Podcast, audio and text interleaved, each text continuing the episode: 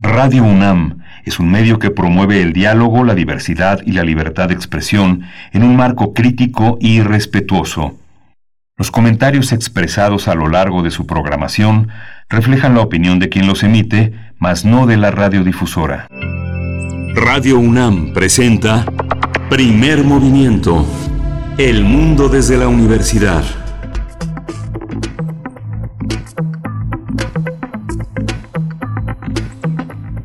Hola, muy buenos días, bienvenidos, bienvenidas. Estamos iniciando primer movimiento en esta edición de lunes, lunes 22 de junio de 2020. Son las 7 de la mañana con 4 minutos, la hora del centro del país.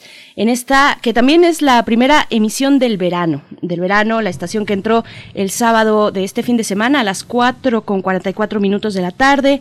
Y pues recibimos así el verano con lluvias, lluvias en el estado de Morelos, en Puebla también en Estado de México, en Ciudad de México, pues amanecemos con lluvias y con una tormenta eléctrica pues implacable que se anunciaba ya desde rato antes de que llegara el agua, el agua del verano. Y pues yo soy Berenice Camacho, saludo a mi compañero Miguel Ángel Quemain, que se encuentra desde su casa de manera remota también, guarecido y protegido de la lluvia y con cruzando los dedos, yo creo, eh, todo el equipo para que no se vaya la luz. Miguel Ángel, ¿cómo estás? Que no se vaya la luz con, con esta agua. Eh, muy bien, Berenice Camacho, buenos días a todos nuestros radioescuchas, buenos días a nuestros amigos de la radio universitaria de Chihuahua.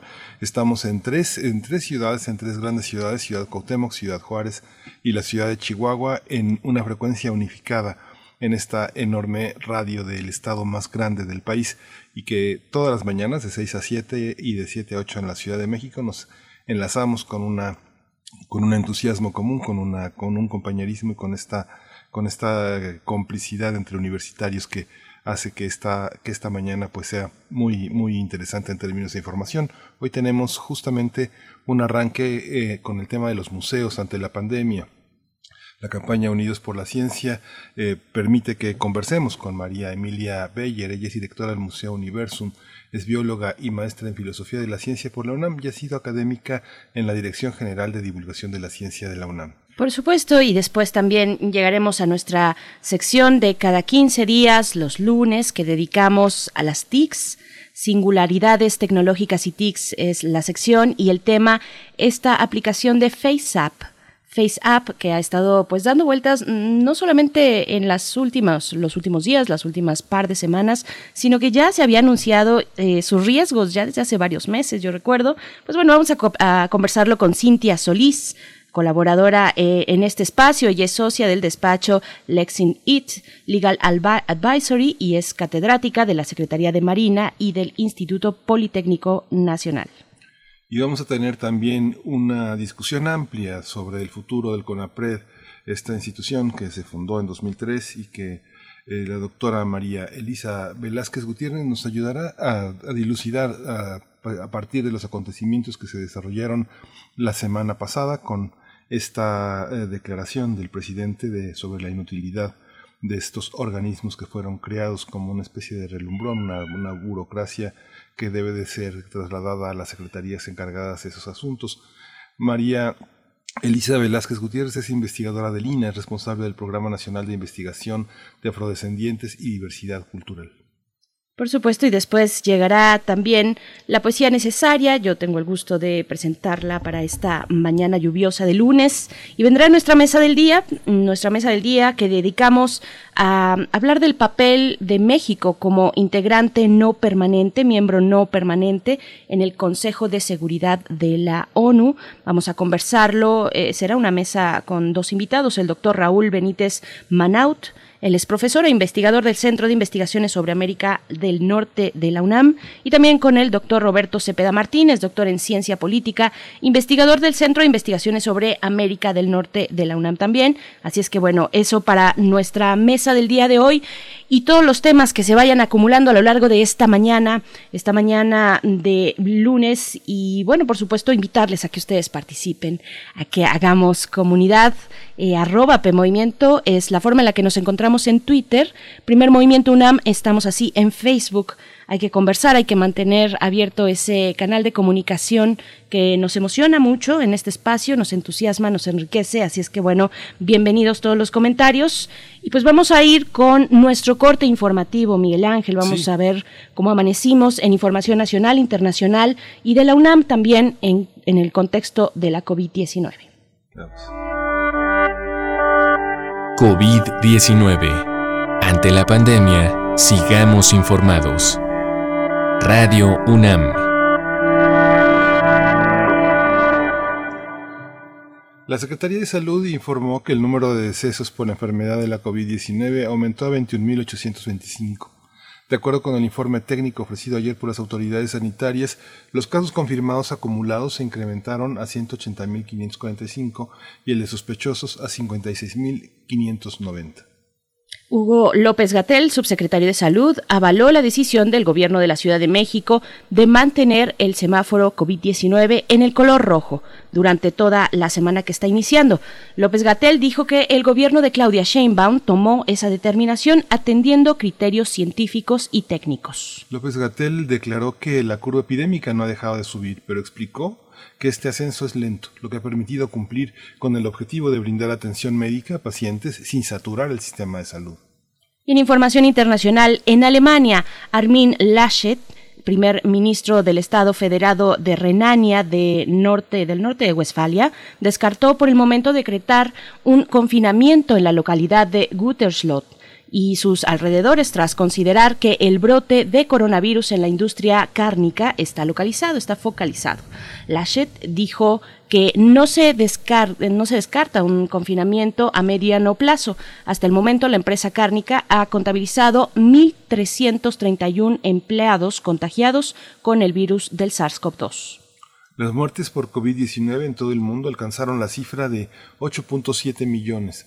De acuerdo con la OMS, la Organización Mundial de la Salud, en las últimas 24 horas se reportaron 6.270 fallecimientos por la enfermedad causada por el virus SARS-CoV-2.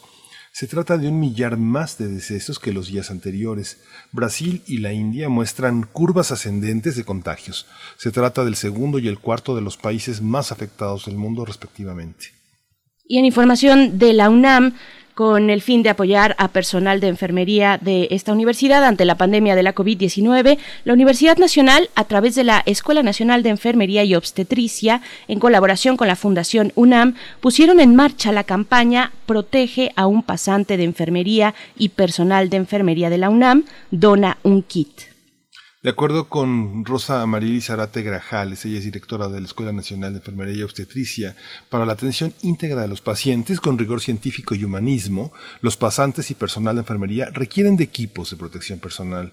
El llamado a la comunidad universitaria, al público en general y asociaciones profesionales y civiles, civiles es sumarse a la solidaridad y apoyar con un donativo esta campaña. Los recursos serán utilizados para la compra de batas desechables, gorros quirúrgicos, cubrebocas, mascarillas, guantes y cubrebotas. Los donativos se pueden hacer a nombre de la Fundación UNAM en Banamex, sucursal 0870, cuenta 50, 53 30 19, clave 0021 800 870 053 301-95. La referencia es 4340-102. En el caso de requerir recibo fiscal, pues hay una opción de comunicarse al teléfono 5340-0900 a la extensión 2061 o al correo eh, electrónico que es el siguiente oscar.garduño arroba funam.mx.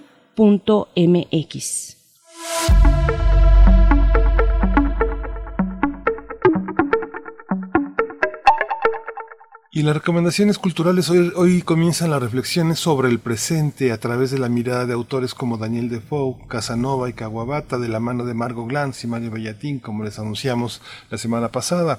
Es un ciclo de charlas, delirios, prisiones y contagios de grandes maestros. Una desde casa será transmitido los días 22, hoy lunes, 24, 29 de junio y el 1 de julio a las 5 y media de la tarde por el canal de Facebook de Cultura Directo UNAM. Y bueno, la dirección es facebook.com culturaendirecto.unam.mx. no falta esta cita, va a ser muy, muy divertida y muy aleccionadora. Son dos grandes autores eh, de, nuestro, de nuestro país. Sin duda, no se lo pueden perder a partir del día de hoy, después también el miércoles, el próximo lunes y así son cuatro fechas, cuatro fechas con cuatro títulos diferentes, 5.30 de la tarde, canal de Facebook de Cultura en directo UNAM. Y nos vamos a ir con música, esto que vamos a escuchar para acompañar nuestra tarde, al menos en el centro del país, esta tarde húmeda, lluviosa, azulada todavía, está a cargo de Nina Simón, la canción que escucharemos se titula Baltimore.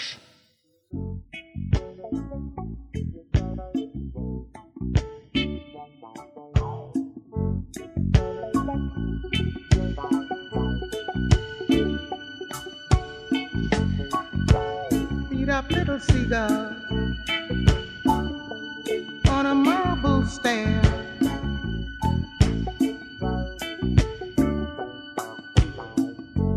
Trying to find the ocean, everywhere.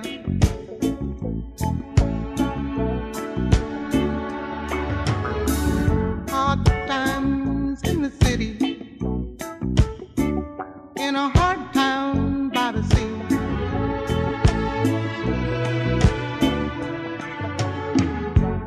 Ain't nowhere to run to. There ain't nothing here for free.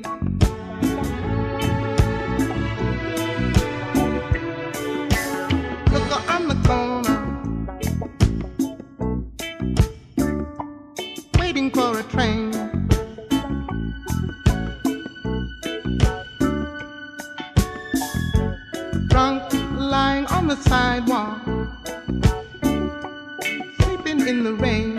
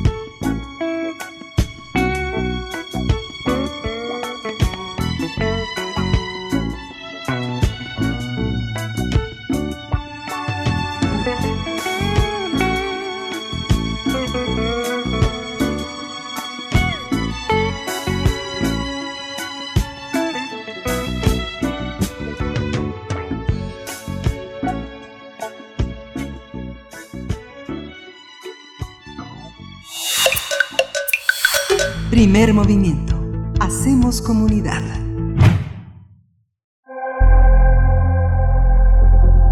Lunes de Ciencia. El COVID-19 pone en riesgo la vida de los museos también. De acuerdo con el Consejo Internacional de Museos, el 32% de estos recintos está en riesgo de no sobrevivir a la emergencia sanitaria. El 12.8% afirma que va a cerrar y el 19.2% no tiene la certeza de poder reanudar sus actividades.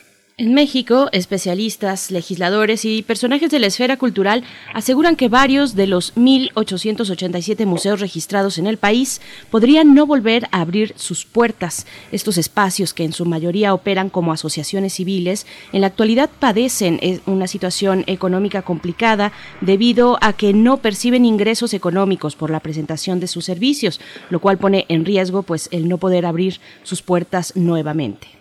Por esta razón, la Asociación Mexicana de Museos y Centros de Ciencia y Tecnología impulsan la campaña Unidos por la Ciencia, que invita al público a realizar un donativo para apoyar a estos espacios, o bien que a través de Internet y redes sociales compren con anticipación sus boletos de acceso al museo de su preferencia. Los espacios que forman parte de la campaña son Mundo Fútbol, Centro Interactivo Ámbar, Museo del, del, Desierto, Espacio Interactivo La Rodadora, Museo Interactivo El Trompo, Museo Sol del Niño, Papalote Museo del Niño, el Centro Interactivo del Conocimiento Shimai, La Burbuja Museo del Niño y Universum. Sin duda los museos contribuyen a la evolución de la sociedad en aspectos como la cultura, la ciencia, el turismo y el desarrollo económico. A partir de la campaña Unidos por la Ciencia vamos a hablar de la situación de los museos ante la crisis provocada por la pandemia del SARS-CoV-2. Hoy nos acompaña eh, María Emilia Bayer y es bióloga y maestra en Filosofía de la Ciencia por la UNAM. Ha sido académica de la Dirección General de Divulgación de la Ciencia también aquí en la UNAM y actualmente es directora del Museo Universum. Bienvenida, eh, maestra. ¿Cómo está? Buenos Qué gusto, qué gusto tenerla aquí con nosotros. Hola, muchas gracias y buenos días a ustedes también y a todo el auditorio desde luego. Y recomendarles un chocolatito caliente porque amaneció muy frío. Sí, sí, gracias. amaneció muy, muy frío y, y, bueno, le estamos siguiendo la pista también a los museos, al circuito museístico de nuestro país que afronta, pues igual que en todo el mundo, esta crisis sanitaria. Nosotros pues todos pudimos ver cómo fueron los, los museos de las primeras entidades en desplegar una oferta virtual probablemente por la temporalidad que colocó a Europa en, la ola de contagios eh, antes que a nosotros y poco después de Oriente, eh, y pues Europa concentra una buena parte de los museos en el mundo, eh, y, ahí se vio esa oferta, pero ¿cómo, cómo ha afectado, cómo han pasado estos días y cuáles son los retos que se están planteando para la oferta museística en nuestro país, maestra María Emilia? Muy, Berenice, mire, pues la verdad es que tenemos ahorita unas condiciones de regreso, cuando esto sea posible, pues que, que, que sí nos preocupan a todos, ¿no? Y aquí estamos hablando de todos los museos independientemente de su tipología.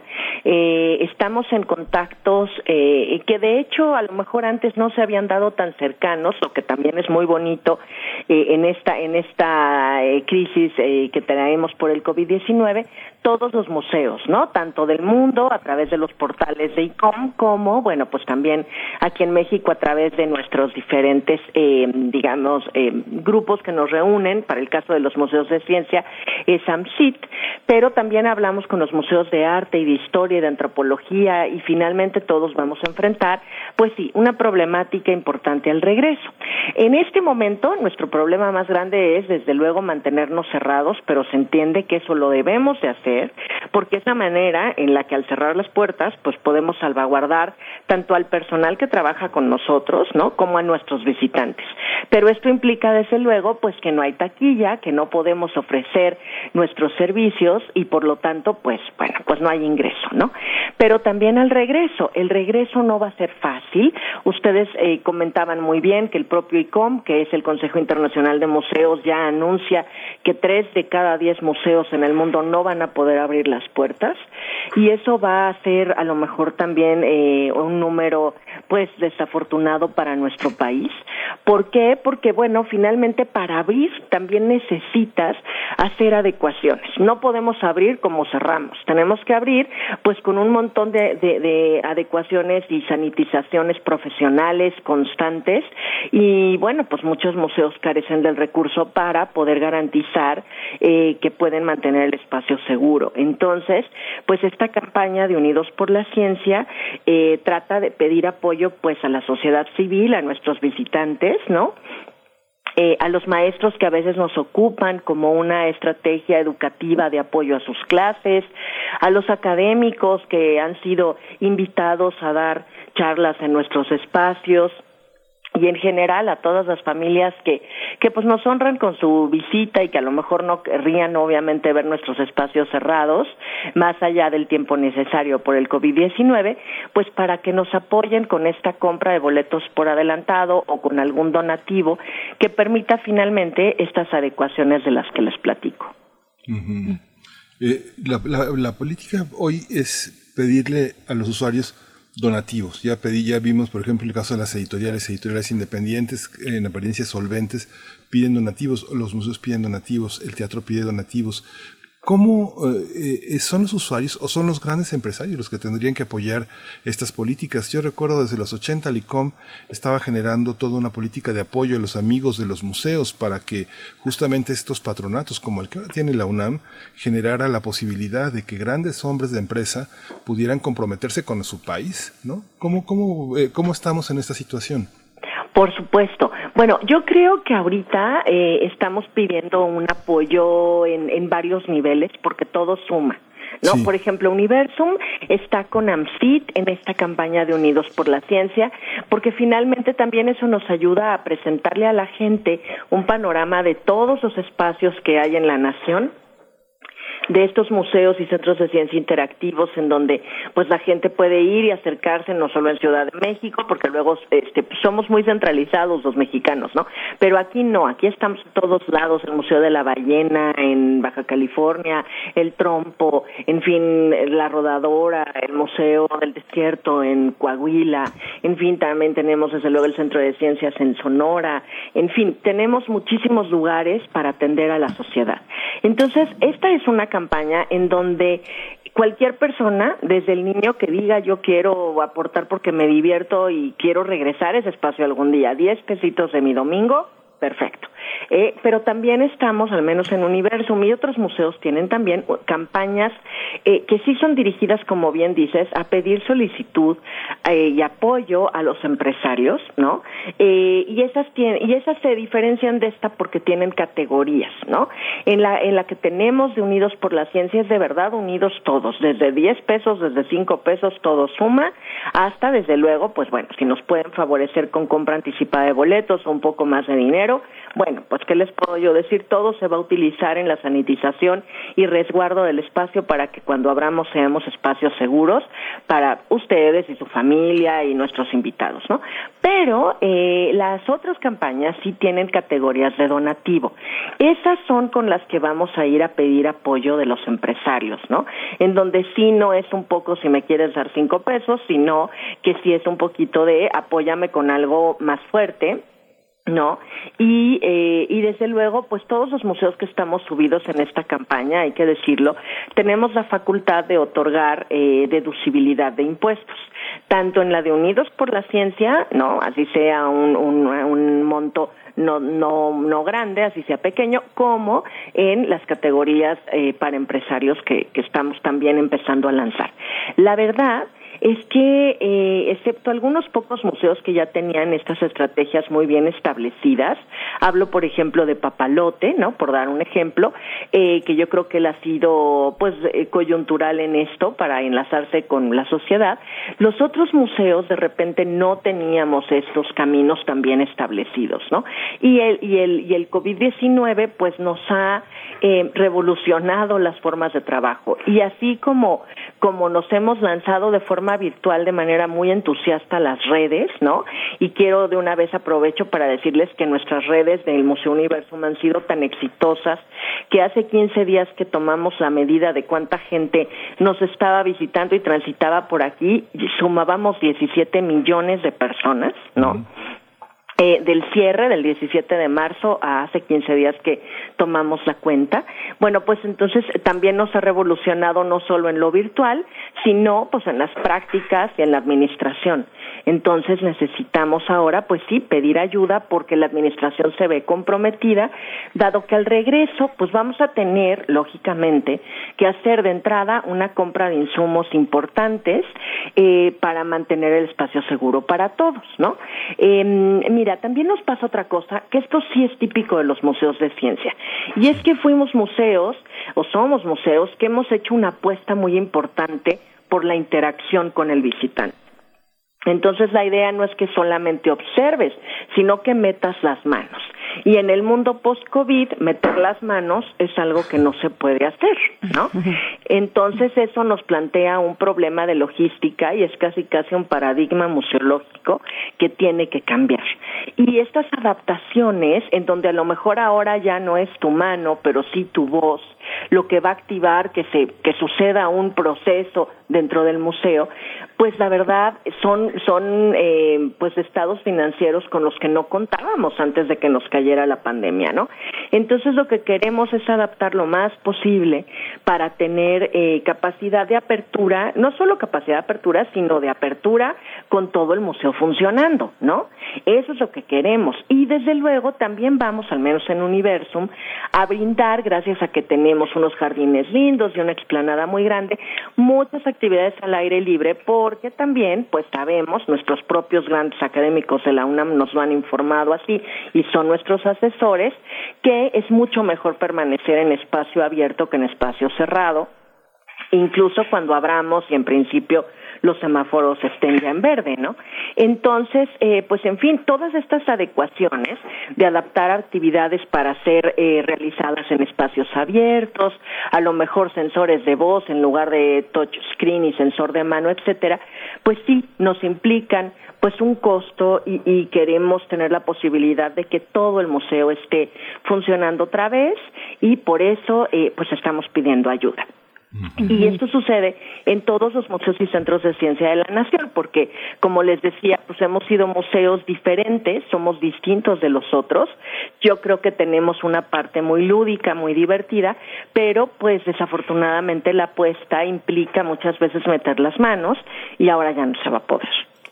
Por supuesto, y más si sabemos, como sabemos, que un museo como el de Universum y, y, en general los museos y, y, con mucho mayor énfasis los museos dedicados a las ciencias eh, pues abren sus puertas o en la en la antigua realidad abrían sus puertas a grandes grupos de, de estudiantes a las escuelas y llegaban ahí eh, las y los niños eh, a tocar precisamente a, a poner eh, una parte pues muy importante con el cuerpo a experimentar con el cuerpo también es, es un reto interesante ¿Cómo, ¿Cómo, le va a ser eh, eh, en ese sentido el, el Universum? ¿Cómo le harán los universos, eh, los perdón, museos científicos de la universidad? ¿Con qué elementos se cuenta dentro de la misma institución para poder apoyar a este nuevo desarrollo que no implique meter las manos, sino poner otro tipo de elementos en marcha eh, que atraviesa también, que son atravesados por la tecnología, por el uso de la tecnología, ¿no?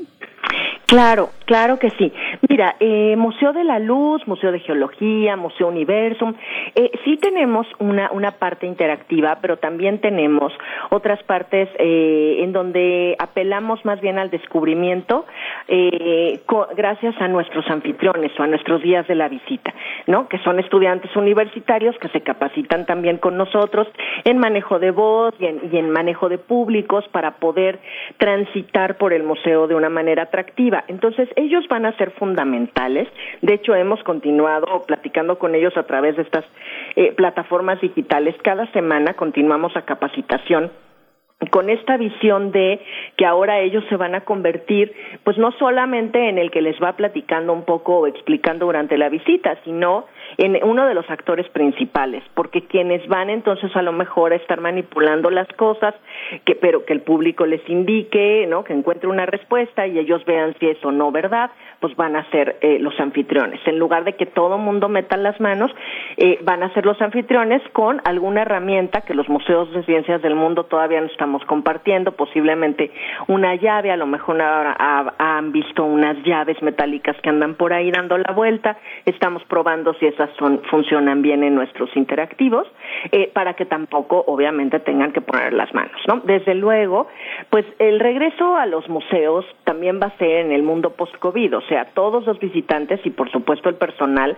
van a tener que entrar pues con, tapabocas, al menos por un buen tiempo, se va a hacer toma de temperatura, se va a sanitizar profesionalmente el espacio varias veces al día y eso va a suceder en todos los museos, ¿no? Pero eh, los, los anfitriones, en nuestro caso, se vuelven muy importantes porque serán quienes den demostraciones científicas, ¿no? Entonces, eso. Y por un lado, también vamos a empezar a adaptar muchas, eh, muchos talleres y muchas eh, demostraciones para que, te decía, sucedan en un espacio abierto. En el mundo, los museos de ciencia no se contemplan como solamente el museo que está dentro de un edificio. También son considerados museos de ciencia por tener colecciones los jardines botánicos, los acuarios, los zoológicos y los jardines de la ciencia. Y los jardines de la ciencia, justamente un poquito es de donde nos vamos a inspirar, porque tienen todas sus actividades científicas al aire libre. Y nosotros estamos ya trabajando en una mirada hacia allá para que algunas cosas sucedan dentro y otras fuera. Y desde luego, lo decías tú también muy bien, el museo antes, el museo exitoso, se vivía como aquel que estaba ah, no, retacado de gente, ¿no? Y ahora ese es un museo profundamente irresponsable. Entonces ya tenemos adaptadas nuestras capacidades de carga, ya sabemos, afortunadamente al menos Universum es un museo muy muy grande, cómo podríamos distribuir con visita guiada, reservada previamente a los grupos y a la gente para mantener la sana distancia en todo momento y en cada sala. Entonces, bueno, pues nos estamos adaptando a los tiempos, todos los museos hemos hecho ya un buen trabajo en ese sentido, ya sabemos cómo abriríamos, lo que no sabemos es cuándo abriríamos, ¿no? Eh, pero bueno, pues estamos aquí con toda la emoción y la intención y el entusiasmo para poder volver a abrir algún día las puertas y recibir a nuestro público. Ya la política decididamente de, de, de exhibir a distancia ya justamente ya en este tipo en este tiempo de pandemia la UNAM ha puesto una toda una serie de dispositivos para que muchas de las actividades que son en recintos cerrados que hay que ir al sean sean accesibles. Y justamente también eh, la parte escolar en ustedes es fundamental. Cuando uno va a Universum yo soy fan de Universum yo suelo asistir a muchos museos pero creo que desde la entrada, la, la gente que colabora eh, es verdaderamente un ejemplo de entrega, de compromiso y de conocimiento. Es, son muy jóvenes y uno quisiera ser como ellos, con todo y que uno los aventaja en edad. Ese entusiasmo es algo muy difícil. Pero la parte de los escolares, los escolares también, así como estos muchachos que son guías, los escolares son agentes de cambio entre sus propias familias, de pedir donativos, como, como usted dice, pedir desde lo mínimo hasta lo que más se pueda. Sí, totalmente de acuerdo. Y, y, fíjate que hemos encontrado justo en estos 17 millones de, de, visitantes virtuales, ¿no? Que pasan y aunque sea te dejan un like o algo, no sabes cómo nos han modificado. Nos han pasado, lo dijiste muy bien, o sea, es la juventud aquí la que también nos está un poquito marcando el rumbo. Eh, yo creo que gracias a que también hay que ser sensibles, ¿no? Y, y, y entender por dónde quieren ellos que se les hable. El museo no, no es un monólogo, el museo tiene que ser un diálogo, ¿no? Entonces, nos ha pasado que muchos de nuestros anfitriones, que efectivamente son, son maravillosos, ahora que migramos a las redes, eh, pues han hecho propuestas padrísimas para ellos hacer videos y tratar de mantener viva una explicación de un concepto que les agrade, eh, pero a través de otros formatos, ¿no? Entonces, eh, pues hemos empezado a darles algunas sesiones de cómo tomar mejor video con un celular, en fin, cositas así, para que entonces tengamos una mejor calidad para el visitante. Y por su lado, los chavos que estudian eh, han estado muy interesados y de verdad se los agradecemos en lo que estamos sacando en redes. Por ejemplo, todos los martes a las 12 del día tenemos tenemos unos retos matemáticos con Claudia, que es una matemática joven de la UNAM, pero especialista en divulgación de la ciencia. Entonces, sí entiende muy bien la complejidad a veces de transmitir el pensamiento matemático a la gente y organiza retos y juegos. O sea, no creas que te vas a poner ahí a través de Internet en una clase de matemáticas como tal, sino que vas a resolver un acertijo, vas a, vas a resolver... Eh, un juego de cartas con naipes y después ella te va a explicar por qué ese es pensamiento matemático. Entonces, no sabes a los chavos cómo les ha gustado, pero el chiste aquí es justo ese, que Universum propone, pero que, que, la sociedad, que los estudiantes nos adopten. Y creo que ha sido una relación preciosa. Estamos aprendiendo muchas cosas acerca de cuáles serían sus intereses. Yo creo que también esta crisis es oportunidad, porque finalmente las salas pues ya están montadas, ¿no? Y las salas siempre las pensamos, le preguntamos al público qué te gustaría, etcétera, pero bueno, son fijas porque pues son muy costosas, son muy grandotas, son muy complicadas de rehacer a cada rato, pero pues los contenidos de la ciencia que surjan o que generen curiosidad, pues pueden ser infinitos. Entonces aquí estamos tratando a través del mundo virtual pues de llegar a responder estas preguntas de interés del público. Entonces, eh, pues la verdad yo creo que ha sido muy exitosa la, la campaña virtual de, de, casi todos los museos. Y bueno, estamos presentes de alguna forma, no los abandonamos, estamos apoyando los cierres escolares, ¿no? Eh, con materiales de calidad para que ahí hagan sus tareas, para que oigan hablar un científico de la UNAM en un pequeño video que explica un concepto, en fin, yo creo que nos hemos movido muchísimo para acompañarlos, pero llegará el día también de que abramos nuestras puertas y pues nos gustaría verlos allí, ¿no? Claro.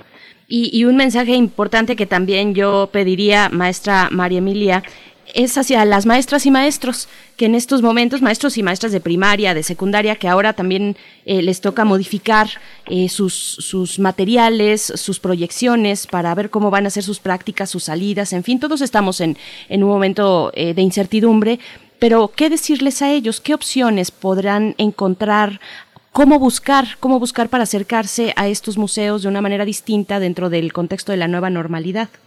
Por supuesto. Bueno, de hecho, en este momento yo les sugeriría que dentro de la página de Universum, www.universum.unam.mx, buscaran una pestaña que sale casi hasta arriba de inmediato que se llama Ciencia a Domicilio. De verdad no saben la cantidad de cuestiones educativas que además han sido pensadas para determinados grados, entonces ustedes están viendo determinadas cosas, aunque ya estén acabando el año, y ahí hay videos muy bien elaborados que desde luego pueden hacer de uso libre, para eso los hicimos, para ayudarlos, porque entendemos que de repente ellos también les cambió el mundo.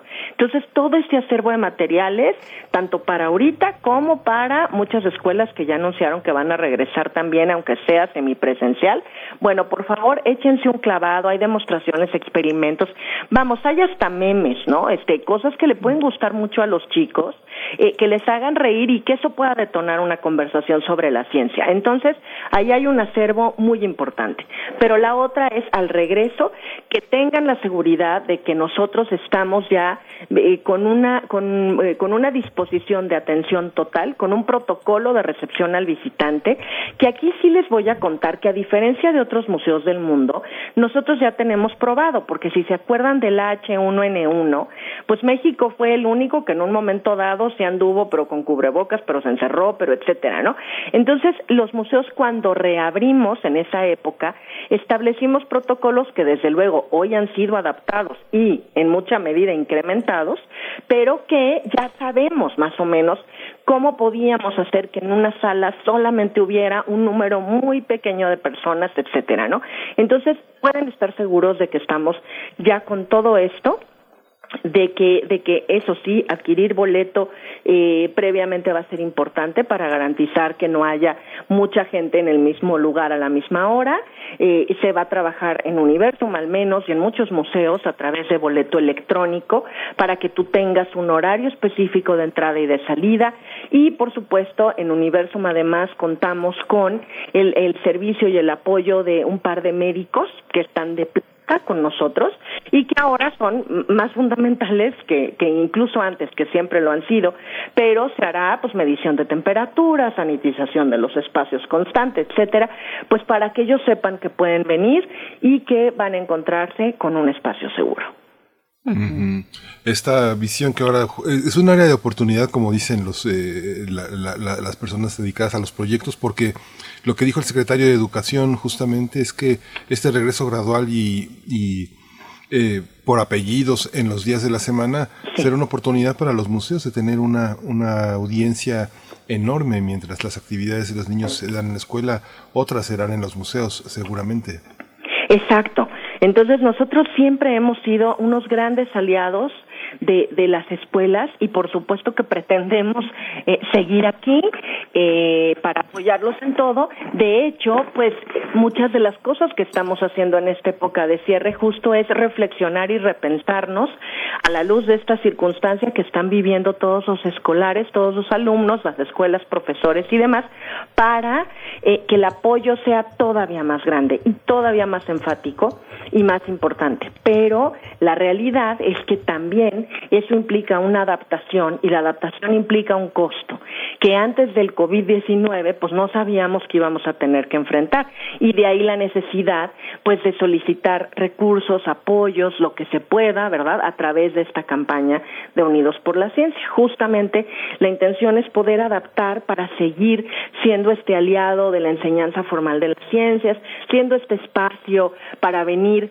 incluso a conocer un científico importante, digo, por nuestras puertas en Universum han transitado este, premios Nobel como Harold, Harold Croto, Premio Nobel de Química 1995, Mario Molina, nuestro Nobel mexicano, el doctor Lascano, el doctor Sarucán, Julieta Fierro, en fin, también son foros de encuentro y pretendemos que siga siendo así, aunque ahora con sana distancia, en fin, con otra mirada adaptada a los tiempos, pero queremos seguir, ¿no? Este, dándole a la, a la sociedad diversión y aprendizaje y estas posibilidades de encuentro, pero pues sí, necesitamos adaptarnos y eso implica, pues sí, un, presupuesto que no todos los museos teníamos de entrada y que, y que bueno, y que finalmente pues sí es un esfuerzo financiero muy fuerte, ¿no?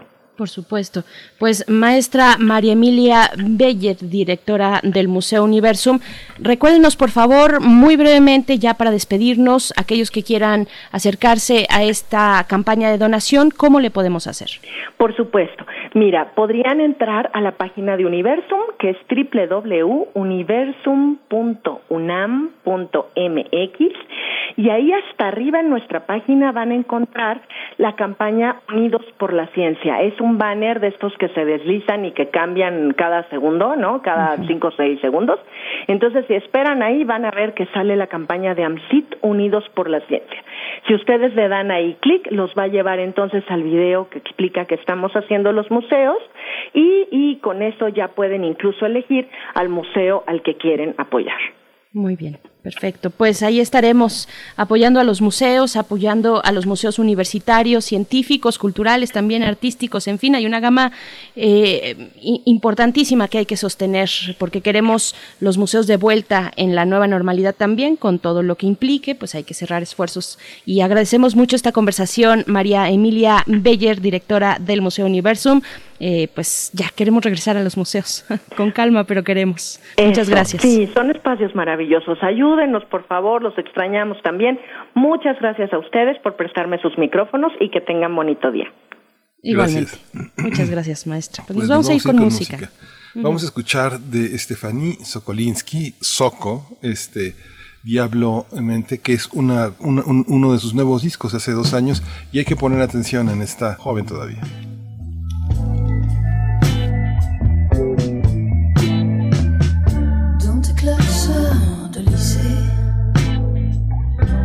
Tes rêves et tes secrets. Tous ces mots que tu ne dis jamais. Des mots d'amour et de tendresse, des mots de femme que tu caches et qu'on condamne. Que tu caches, petite Anne. Dans tes classeurs lycée a du sang et y a des pleurs. Les premières blessures de ton cœur. Les premières blessures, les premières déchirures qui font des bleus à ton âme.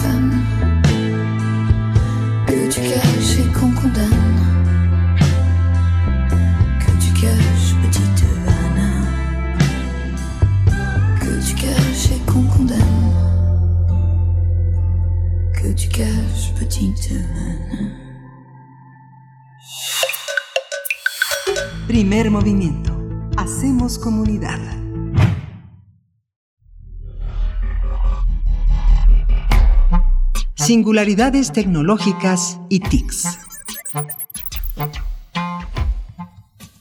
Pues aquí estamos de vuelta después de un poco de música que acompaña muy bien la, ma- la mañana lluviosa, un poco gris del centro del país. Y damos la bienvenida en este momento a Cintia Solís. Ella es colaboradora en primer movimiento en esta sección de singularidades tecnológicas y TICs. Es socia del despacho Lexintit de Legal Advisory, catedrática de la Secretaría de Marina y del IPN, del Instituto Politécnico Nacional. Y nos da mucho gusto conversar contigo cuando tenemos la oportunidad. Querida Cintia Solís, ¿cómo estás? Buenos días. Berenice, ¿qué tal? Muy buenos días, feliz lunes a todos, como dices, aquí con esta lluvia, pero encantada de estar con ustedes. Muchas gracias, Cintia. Pues esta aplicación que da de nuevo de qué hablar, ya la habíamos tenido, eh, yo veo con sorpresa que desde hace ya algún par de semanas está de nuevo eh, en, en las redes sociales, cuando ya hace meses pues nos habían advertido de, de la posibilidad de vulnerabilidad de nuestros datos. FaceApp es la aplicación. ¿En qué consiste, Cintia? Bueno, FaceApp tal cual es una es una aplicación móvil que permite hacer ediciones de tus fotos, o sea, como para hacer algún tipo de cambio, a lo mejor retocarte, etcétera. Y desde hace algunos años, cuando empezó el boom de FaceApp, pues en su momento, no sé si recuerden, en 2017 nos permitía ver cómo hacer como una proyección de cómo nos veríamos, ¿no? Eh, de viejitos. Y ahorita regresa igual con un super boom gracias a esta nueva funcionalidad que tiene de eh, darte la posibilidad de, de- de hacer como juegos con el- los algoritmos que maneja para saber cómo te verías eh, si fueras del, del sexo opuesto. Así es. Eso es en términos muy generales lo que esta aplicación ofrece, una serie de filtros, pero ya desde aquel, desde aquel tiempo, yo no sé si desde 2017 le seguía la pista, pero sí, ya tiene un rato que yo recuerdo pues que salían notas que alertaban acerca del uso de nuestros datos a partir de esta aplicación. ¿Cómo está esa cuestión? ¿Qué tan grande y tan cierto es el riesgo que tenemos con este tipo de aplicaciones? Bueno, fíjate que eh, lo sorprendente o lo que nos genera como mayor estrés a los que nos dedicamos a todo este tema de seguridad de la información es como en su momento, de alguna manera, como que se alertó de, de este uso, digamos, indiscriminado de datos personales y pareciera que los usuarios estaban un poco más conscientes y de repente lanzan este nuevo filtro o esta nueva funcionalidad y entonces todo el mundo se vuelca. Efectivamente, mira, La verdad es que han hecho algunos ajustes a raíz de todo el escándalo que hubo en Cambridge Analytica. Este, sí han hecho algunos ajustes a su política de privacidad. Sin embargo, sigue siendo muy ambiguo en algunos aspectos. Por ejemplo, te indica claramente que va a compartir o que le estás dando autorización de compartir algunos datos más allá del tema de tu foto, que pues de hecho es bastante importante por el tipo, por la biometría que se genera, etcétera, pero también por todos los datos que se están recopilando en back, es decir, aquellos datos que tú no te enteras que lo está haciendo la aplicación móvil, como qué tipo de datos, bueno, de qué tipo de eh, dispositivo te estás conectando, la IP desde donde estás conectando, cuáles son tus gustos, tus preferencias, qué tipo de sitios visitas. Algo también súper importante es la geolocalización en tiempo real que están haciendo de ti mientras estás utilizando la aplicación móvil y una serie de información que nos parece desproporcional. Entonces, pues sí, efectivamente se sigue haciendo esta recopilación masiva de datos que a lo mejor no es tan evidente para el usuario, pero pues está declarada en su política de privacidad. Esta política de privacidad, ¿hasta dónde puede llegar? Digamos que es información que tienen las empresas o es información que tienen los gobiernos. ¿Hacia Esa es la parte interesante. Fíjate que es, es muy interesante porque eh, en últimas fechas con todo este tema del COVID, veíamos una reacción muy interesante de los usuarios por los anuncios relacionados con aplicaciones móviles gubernamentales para poder estar monitoreando la actividad y monitoreando como la movilidad de los de los ciudadanos, ¿no? Eh, cuando vimos la reacción de los ciudadanos respecto de su inquietud de datos personales y si por qué el gobierno va a estar monitoreando, etcétera, etcétera, hubiéramos pensado que el ciudadano promedio ya estaba muy consciente de, de, su, de, la importancia de sus datos personales, dada la indignación que había alrededor de esto. Sin embargo, como bien lo indicas, Miguel Ángel, no sabemos realmente, o sea, habla de terceras partes, que desde luego pueden terminar siendo los gobiernos. O sea, el, el punto aquí que nos hace dudar mucho de cuáles son las verdaderas finalidades para las cuales se recaba esa información es que te habla de terceras partes, incluso gobiernos. Entonces, pues, prácticamente cualquiera, o sea, esta aplicación móvil que es de carácter comercial inicialmente, pues desde luego que su modelo de negocios podría ser incluso compartir información con gobiernos o vender esta información ya procesada a los gobiernos de diferentes países. Cintia Solís, eh, ¿de dónde son estos desarrolladores de, de, FaceApp? ¿Cómo poder un poco rastrear la responsabilidad que tienen al, al eh, pues, eh, mm, bueno, mostrar, ofertar, pues, una aplicación como esta? ¿Cuáles son las reglas que se tienen? Si bien estamos todos compartiendo el mismo espacio digital, no sé si eso sea correcto, pero así pareciera, todos en el mundo me refiero, pues estos desarrolladores tienen en sus países pues un anclaje, un anclaje legal, ¿no? ¿Cómo funciona esta cuestión para darle seguimiento? Bueno, eh, ahorita la política de privacidad, digamos, o la jurisdicción a la cual ellos están adhiriendo, por decirlo de alguna manera, está en Delaware.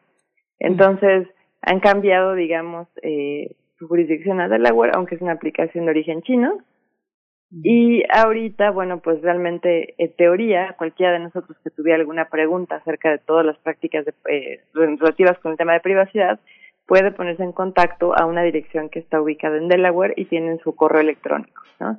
Incluso también eh, tienen un apartado relacionado con los derechos que tienen tanto los ciudadanos europeos residentes en Europa como los ciudadanos, eh, de, los residentes de California. Sin embargo, el resto del mundo eh, pues básicamente si nosotros queremos apelar a um, un buen uso de nuestra información, pues tenemos que adherirnos, o como ciudadanos mexicanos tendríamos que, aún estamos adhiriendo a su política, ¿no?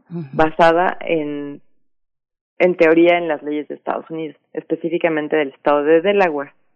Claro. ¿Y cómo nos protegemos entonces, Cintia Solís? Pareciera, parecemos ya disco rayado a veces, ¿no? Con estas advertencias de no descargar, de leer las letras chiquitas, eh, todo aquello que le estamos dando a aceptar antes de eh, descargar la aplicación. ¿Cómo nos protegemos ante estas aplicaciones? ¿Cómo buscar, cómo estar un poco más seguros y más certeros de lo que estamos descargando?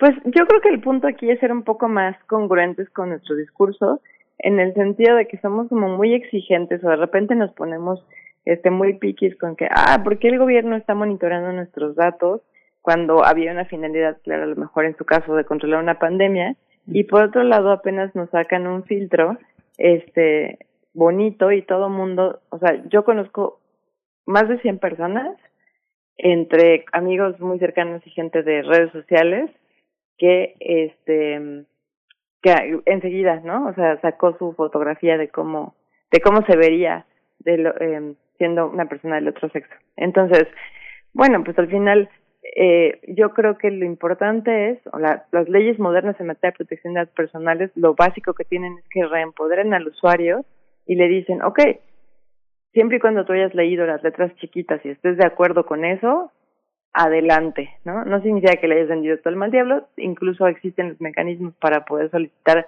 la baja de esa información, sin embargo es eh, la recomendación es pues lee lo que estás firmando y si estás de acuerdo con eso y si estás de acuerdo con poner en riesgo tu información o quieres compartir esta gran cantidad de información, pues adelante, ¿no? Pero hay que ser un poco más congruente con este discurso porque en algunos casos sí, que se podría justificar un poco más compartir tanta información y en algunos otros casos no nos importa, ¿no? Regalar tal cual esta información. Me gustaría nada más hacer una, una corrección. La, mm, eh, la aplicación móvil es de origen ruso. Ah, ok.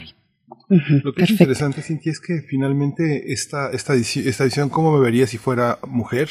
Lo que, lo que hace es eh, justamente subrayar todos esos paradigmas que parece que las diferencias entre los sexos son únicamente de origen genético y biológico y es reducir pues toda todo el aspecto que tiene que ver con la con, con toda la cuestión eh, social política en la que hombres y mujeres luchen por ser mejores por ser comprendidos y por diluir las fronteras no todo este tipo de aplicaciones lo único que hacen es enfatizar las diferencias y colocar en la naturaleza algo que tiene mucho de social mucho de discriminatorio y, y mucho de político no que finalmente es eso. Cómo me vería si fuera mujer ¿Cómo me vería en otros términos más profundos y menos, menos esquemáticos, no?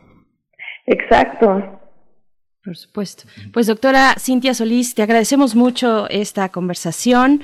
Sería también interesante, si queremos seguir el tema de la protección de nuestros datos en esta pandemia, acercarse a la participación de Paul Preciado, de este filósofo transgénero, eh, que habla precisamente en la publicación digital Sopa de Wuhan, habla de esto, habla de la protección de nuestros datos en la pandemia y compara los modelos de control tanto de eh, eh, dentro de, bueno de Asia que, que, tiene que ver completamente con un control más digital, un seguimiento digital a través de nuestros teléfonos de los casos de COVID-19 frente al confinamiento eh, ya tradicional como práctica que lo han puesto en Europa y en otros lugares pues en nuestro mismo continente. Sería interesante si se quieren acercar ver esta visión también. Te agradecemos mucho, te mandamos un abrazo, doctora Cintia Solís. Muchísimas gracias, Berenice Miguel Ángel. Excelente día. Gracias. Adiós, Chihuahua. Nos escuchamos mañana de 6 a 7, de 7 a 8 en la hora de la Ciudad de México. Vamos a la segunda hora de primer movimiento. Vamos. Síguenos en redes sociales. Encuéntranos en Facebook como Primer Movimiento y en Twitter como arroba PMovimiento. Hagamos comunidad.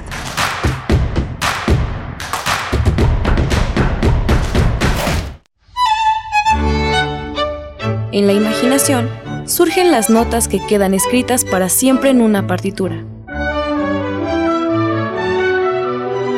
Desde ese momento, sin importar cuándo fueron creadas, al tocarlas, se vuelven tiempo presente. Muchos instrumentos se juntarán en el mismo espacio y a una señal nacerá la pieza que entrará por tus oídos. Súmate a la experiencia de revivir la música. Escucha a la OFUNAM todos los domingos a las 12 horas por el 96.1 de FM. Radio UNAM, Experiencia Sonora. Tuviste tiempo de preparar al país y evitar la crisis, pero para ti, la crisis nos cayó como anillo al dedo. Por el coronavirus, las personas se enferman, mueren. ¿Y tú? Tú sigues diciendo que todo está bien, que no va a pasar nada. Dices que vamos a salir adelante. Y tienes razón. Saldremos adelante, pero será gracias al pueblo, porque haremos lo que nos toca. México no se rinde. México resiste. Movimiento Ciudadano.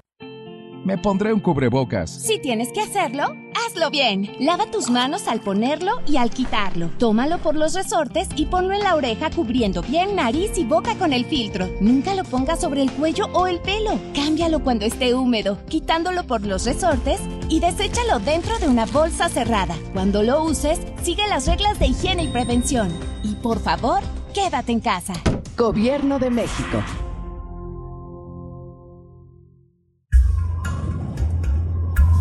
A lo largo de los años, la especie humana ha dejado una huella de destrucción en el planeta. Estamos muy cerca del punto de no retorno. Este es el momento de realizar nuestro cambio de conciencia. Habitare. Agenda ambiental inaplazable. Te invitamos a escuchar las labores que hacen nuestras científicas y científicos para tratar de salvar nuestra casa. Y las recomendaciones para que desde tu trinchera ayudes a cuidar el ambiente. Todos los lunes a las 16 horas, por el 96.1 de FM. Radio UNAM. Experiencia sonora.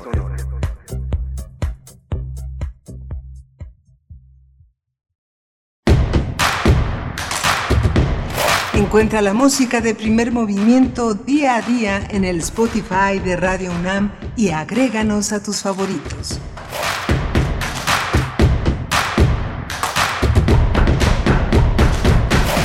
Hola, Hola muy buenos días.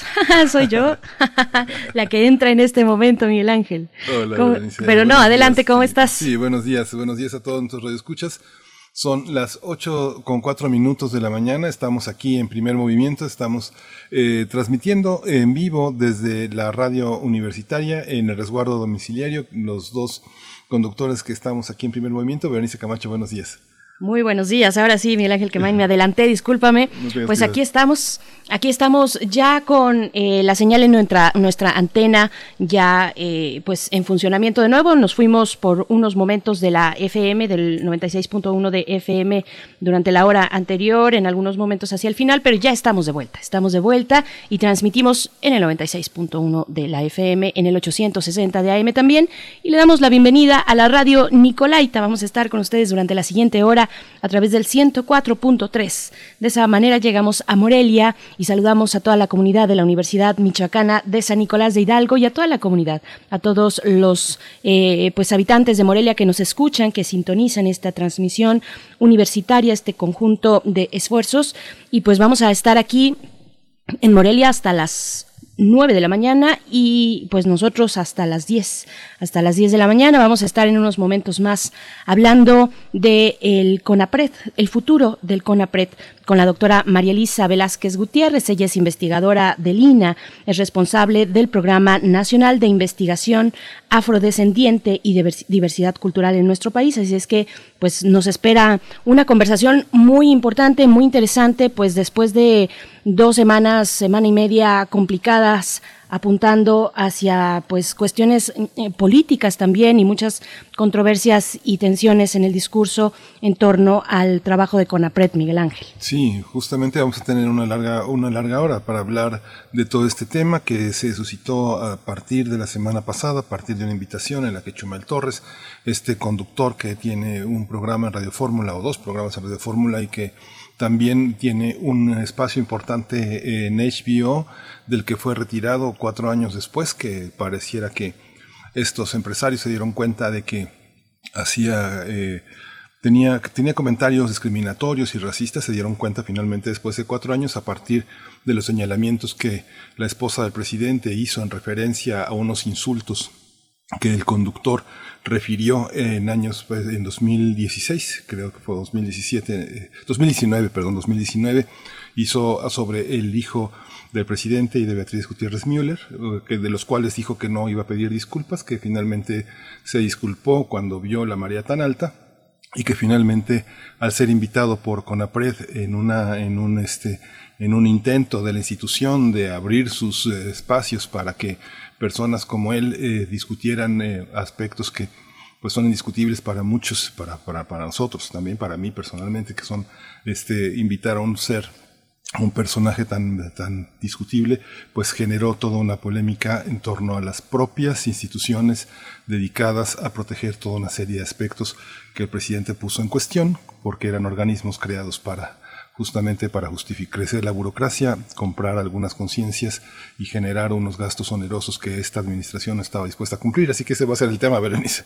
Bueno, vaya menudo tema que tenemos para esta mañana. Ustedes, eh, pues, aporten porque siempre es muy interesante poder escuchar su opinión a través de nuestras redes sociales. Ya aquí nos damos cita con, eh, está en Twitter R. Guillermo, está Water Rooster por acá también. Saludos, bienvenidos. Miguel Ángel G. Mirán, y bueno, todos ustedes, Daniel Manzano Águila, que también, bueno, varios de ustedes nos están comentando eh, esta caída en la transmisión de nuestra antena. Ya estamos de vuelta acá, ya estamos de vuelta acá. Y si no, ya también saben que estamos en radio UNAM, radio.unam.mx. De esa manera nos pueden seguir. Carmen Valencia está también presente, Enrique Sánchez, Gabriel del Corral todos ustedes. Muchísimas gracias, Mercedes de la Vega. Em, en fin, Flechador del Sol está por aquí, refrancito, también como todas las mañanas. Qué gusto poder saludarles a todas y todos ustedes, a los que escriben, a las que no, también a los que no, pues un abrazo muy fuerte. Vamos a irnos pues directamente con nuestra Nota nacional, bueno, nada más antes decir que para el caso de la Ciudad de México, pues hay inundaciones, inundaciones en Tlalpan, en Xola también, así es que bueno, hay que mantener la calma en esta mañana de verano, ya arrancó el verano desde el pasado sábado, entró eh, hacia el centro del país al, pues a las 4 con 44 minutos, reportaba la UNAM eh, precisamente que entraríamos ya en el verano, un verano eh, que ya desde ahora se presenta lluvioso y pues nos vamos a ir, vamos a ir con música de hecho. Justamente de este grupo, de este grupo ruso que ha tenido un, papel muy importante en toda esta transición, que es eh, Cemetery Beach, es la canción que tocan Messerchups, un grupo ruso totalmente de la, de la vanguardia exsoviética. Vamos a escucharlo.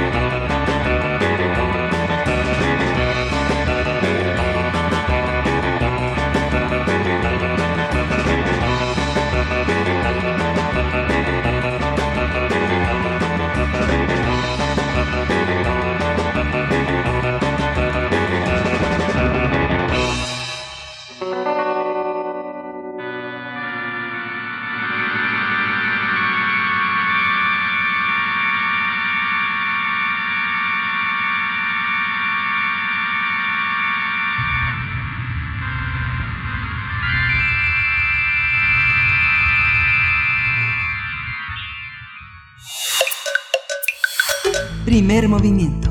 Hacemos comunidad. Nota Nacional.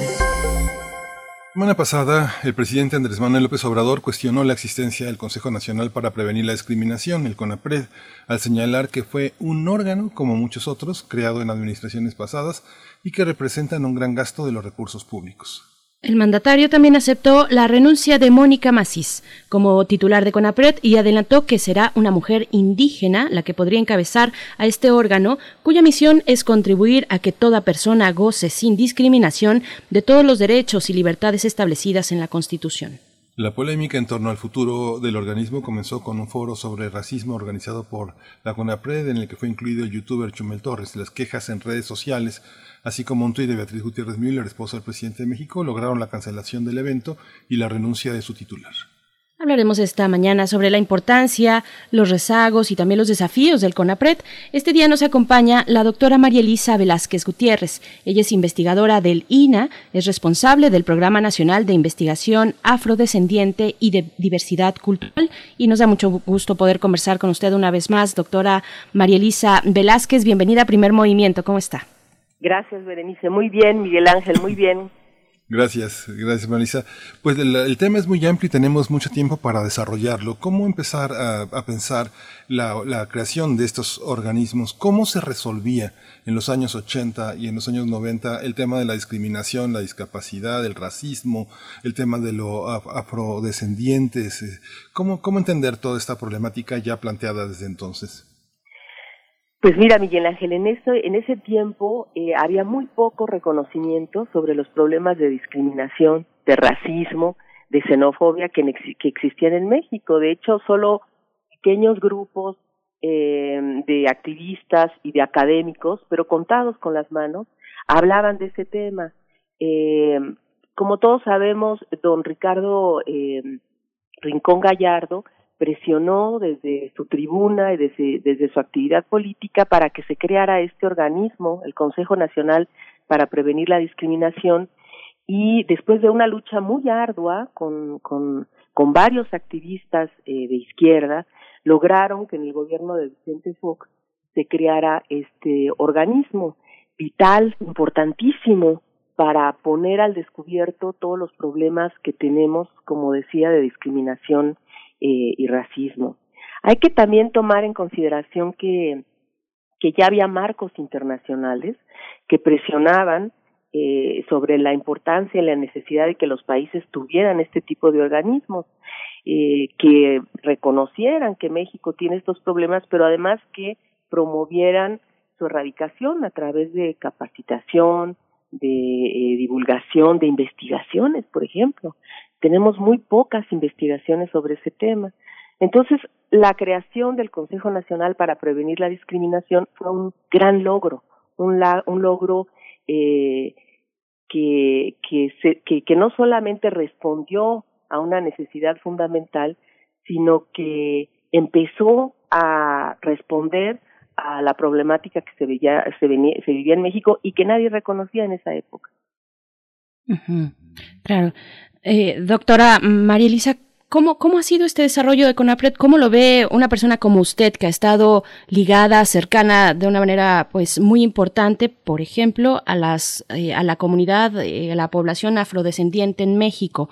¿Cómo, cuáles son, si pudiéramos pensarlo, no, no, solamente en resultados, sino la evolución un poco más institucional de, de, de, una instancia que pretende precisamente eh, proteger, protegernos de la discriminación, proteger a, a grupos más vulnerables, asegurar que esos derechos y libertades, eh, pues, que, están ahí eh, establecidos en la Constitución, se respeten precisamente. Y, y, también en el tema de la, de la difusión de todos estos valores democráticos. ¿Cómo, cómo ha visto usted este desarrollo de CONAPRED?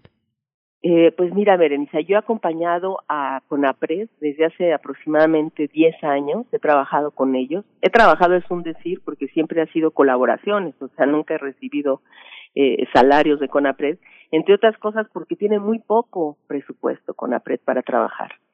Entonces, ha tenido resultados extraordinarios. Eh, te voy a decir, les voy a decir un ejemplo y al auditorio. Eh, yo hace 25 años trabajo el tema de los afrodescendientes. Eh, nunca y lo hice en reiteradas ocasiones, fui a instituciones a presentar el tema, a tratar de visibilizarlo, a, tratar de que hubiera difusión sobre él. Nunca recibí respuesta. CONAPRED fue la primera institución que se interesó en este tema, que hizo primero una investigación antes de que yo apareciera en escena eh, por su propia iniciativa y después empezaron a, a, llevar a cabo muchas, muchísimas acciones. A CONAPRED le debemos que el tema de los afromexicanos esté en la agenda pública, que, que sea un tema que ahora preocupe a muchos sectores y a muchas instituciones del país. Le debemos, por ejemplo, eh, que esté en la primera encuesta intercensal que se hizo en 2015. Ellos, como ninguna institución, impulsaron este tema. El equipo de la entonces administración de Ricardo Bucio eran mujeres muy comprometidas, muy trabajadoras, que hicieron lo imposible porque esa pregunta estuviera en la encuesta. Eh, después, como, te digo, hicieron muchas actividades, foros internacionales. Por ejemplo, fue la primera institución que se tomó en serio el diseño internacional de las personas afrodescendientes. Ninguna institución en México lo había hecho. Eh, ellos incluso eh, promovieron un foro y un plan de trabajo al que le dieron seguimiento hasta hace pocos años de cuáles eran los resultados de las distintas instituciones con relación al diseño. Luego publicaron libros, hicieron foros, o sea, pusieron el tema eh, en la agenda social y en la agenda política. Gracias a ellos también, o gran parte, no solo a ellos, también hay un movimiento de activistas, también hay un movimiento de la academia, pero gracias a ellos también, finalmente, el 19 de agosto de 2019, eh, se hizo el reconocimiento constitucional de las poblaciones afrodescendientes.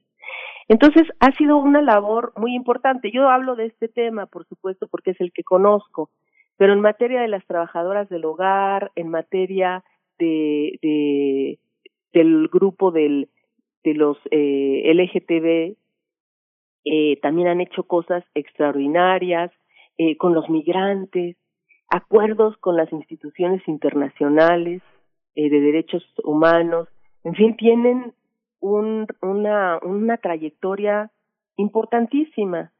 Entonces, pues es muy desafortunado, muy triste, pero sobre todo, Berenice y Miguel Ángel, muy preocupante, pues que el presidente no sepa de este tema, pero además que lo tome como, pues como una simulación, como él mismo lo dijo, eh, es muy, muy preocupante. Es que justamente eh, este organismo, como pasó con, con Conacida, justamente reúne todos los aspectos atomizados, faltos de comunicación y, de, interés y seguimiento por parte de instituciones, eh, distintas secretarías que están obligadas a, a, atender ese, ese tipo de temas y que les, les atañen, pero no tienen lo suficientes eh, y no hay, no hay el suficiente interés político para hacerlo. O, o cómo se cómo se canalizan cómo se coordinan esos esfuerzos que por ley están obligadas las instituciones las secretarías las dependencias del Estado mexicano. Bueno, lo que hace CONAPRED es justamente eh, hacer las sugerencias, las recomendaciones de políticas públicas, Miguel Ángel. O sea, ellos tienen la capacidad de hacer las investigaciones, de, hacer las encuestas. Por ejemplo, hicieron las encuestas la CENAVI, ¿no? que son las primeras encuestas o las únicas casi que existen en México sobre discriminación.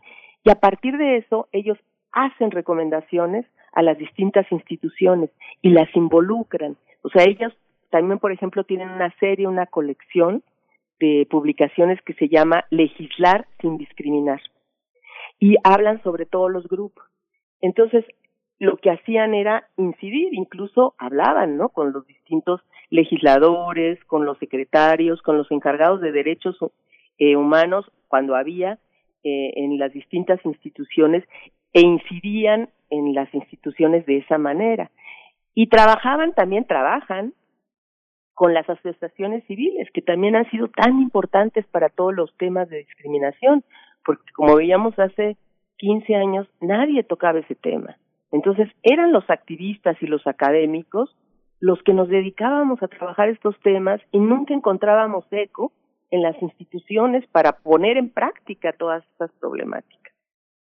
Y hay toda una generación, bueno, eh, eh, todo un grupo de personas defensoras de derechos humanos intergeneracional. Estaba, usted eh, iniciaba la conversación mencionando a don Gilberto Rincón Gallardo, en, pues que finalmente es el primer, fue el primer presidente de la CONAPRED, pero que también tuvo eh, pues eh, esfuerzos importantísimos para echar a andar la convención sobre los derechos de las personas con discapacidad, por ejemplo, eh, de la cual pues hoy nuestro país forma parte gracias muchas veces al o gracias al, al trabajo de personas como Gilberto Rincón Gallardo.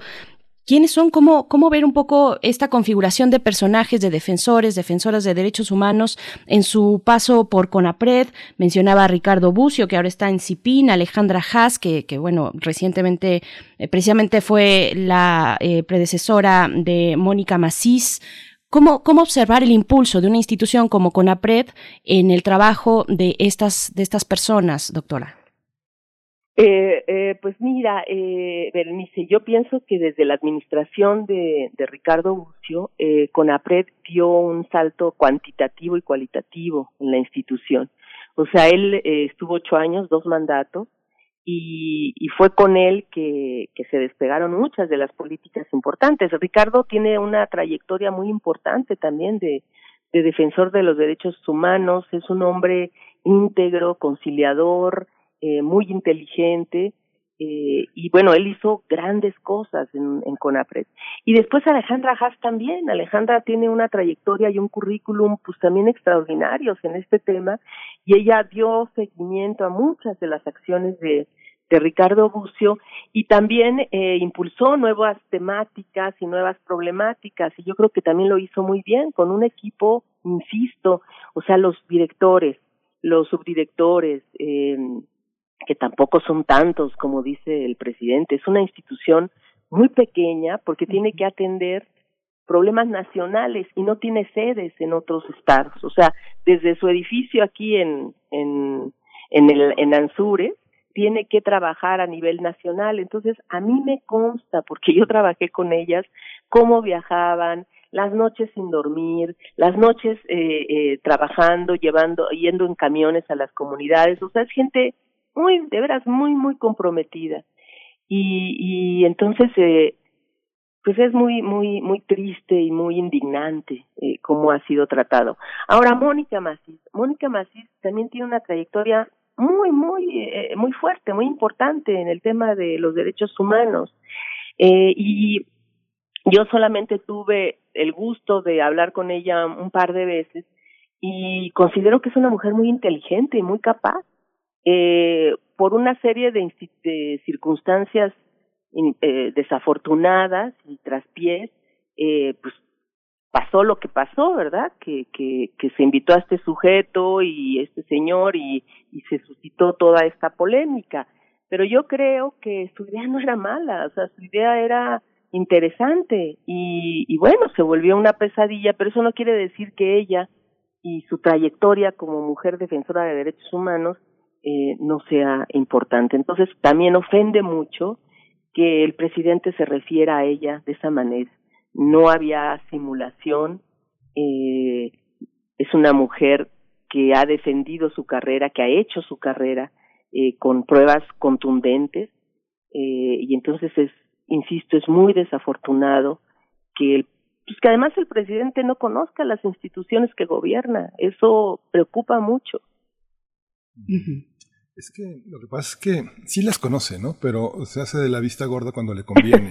O sea, es una parte que, que sucede mucho con el presidente, que en este caso eh, sí sabía lo que era CONAPRED, la nombró, estuvo Olga Sánchez Cordero, estuvo con toda la aquiescencia de Alejandro Encinas, y desde la fundación de CONACIDA, nosotros sabemos cómo se formó CONACIDA, por ejemplo, es una institución eh, modelo en el sentido en el que, bueno, su primer presidente fue Bernardo Sepúlveda Amor, estuvo al frente eh, trabajando, como dices, eh, hombro con hombro, yo recuerdo Ana Luisa Liguori al frente, este, Elena Poniatowska, Carlos Monsiváis, este, hubo mucha gente alrededor de, todo este, de toda esta cuestión, Marta Lamas, todo el grupo de, de la revista FEM contribuyó con ideas. Y una de las ideas fundamentales era recomendar un uso del lenguaje incluyente, no sexista. y cuestionar frente a cuestionar a los medios todas las etiquetas discriminatorias que hubo en torno a la homosexualidad como una como un foco fundamental de la pandemia. Eso nos enseñó muchísimas cosas. IMAC, esta organización de periodismo y de investigación feminista con un lenguaje incluyente, forma parte de todo eso.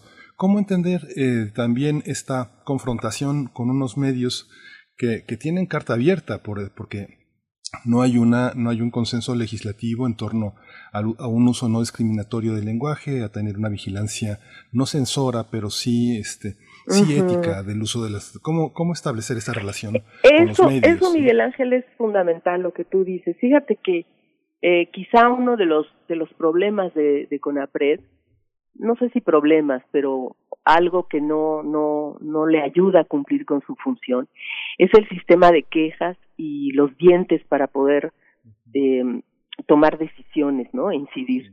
O sea, CONAPRED tiene un, un sistema de quejas débil, que mucha gente se queja y esa es la experiencia que, que tienen más directamente con CONAPRED, de que no se, no se atienden las quejas, ¿no? Entonces, que uno pone la queja y les dicen que no, que, que eso no es eh, una expresión de racismo, sino eso es eh, libertad de expresión. Eh, y que además cuando sí reconocen que hay un problema, eh, no tienen dientes, como decimos, para poder actuar. No hay una legislación que los, que, facultades que los ayude a intervenir eh, legalmente. Entonces, eso le falta a CONAPRED. Entonces, el resultado de esto es que lo que necesita CONAPRED es que lo fortalezcan, que lo ayuden, que le den más presupuesto y que le den armas legislativas para que pueda incidir más. Eh, no es posible que, dos eh, licenciados, no me acuerdo cuántos son, pero de veras es un departamento muy, muy eh, mínimo el que atiende las quejas, eh, sea mucho más grande, sea formado por gente más especializada, pero además que haya una ley que ayude a que pueda tomar resoluciones, ¿no? Entonces, eso sí es un es algo que ha quedado limitado en, en la parte de, de CONAPRED.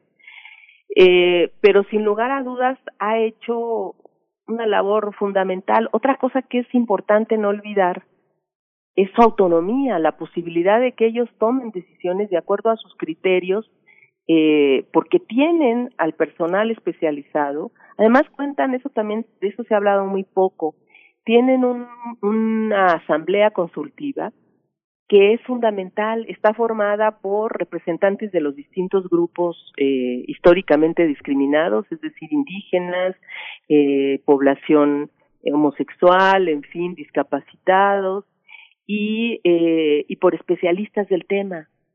Entonces, eso también le da una fuerza, es decir, los presidentes eh, trabajan, el, el, el, eh, perdón, el presidente sí del CONAPRED trabaja vinculado con, con la asamblea, toma decisiones de acuerdo con la asamblea consultiva. Entonces, eh, es fundamental esta actividad y es, un, es fundamental eh, lo que han logrado. Si quieren, hablamos de logros o, se queja mucho, y lo dijo el presidente, que nadie lo conoce. Pues no, pues es que es muy difícil con tres pesos, ¿verdad? Este, eh, hacer gran, grandes difusiones. Pero yo creo que la gente sí lo conoce si tú le pones ejemplos concretos de cómo ahora se piensa a comparación de hace eh, 15 años. Claro.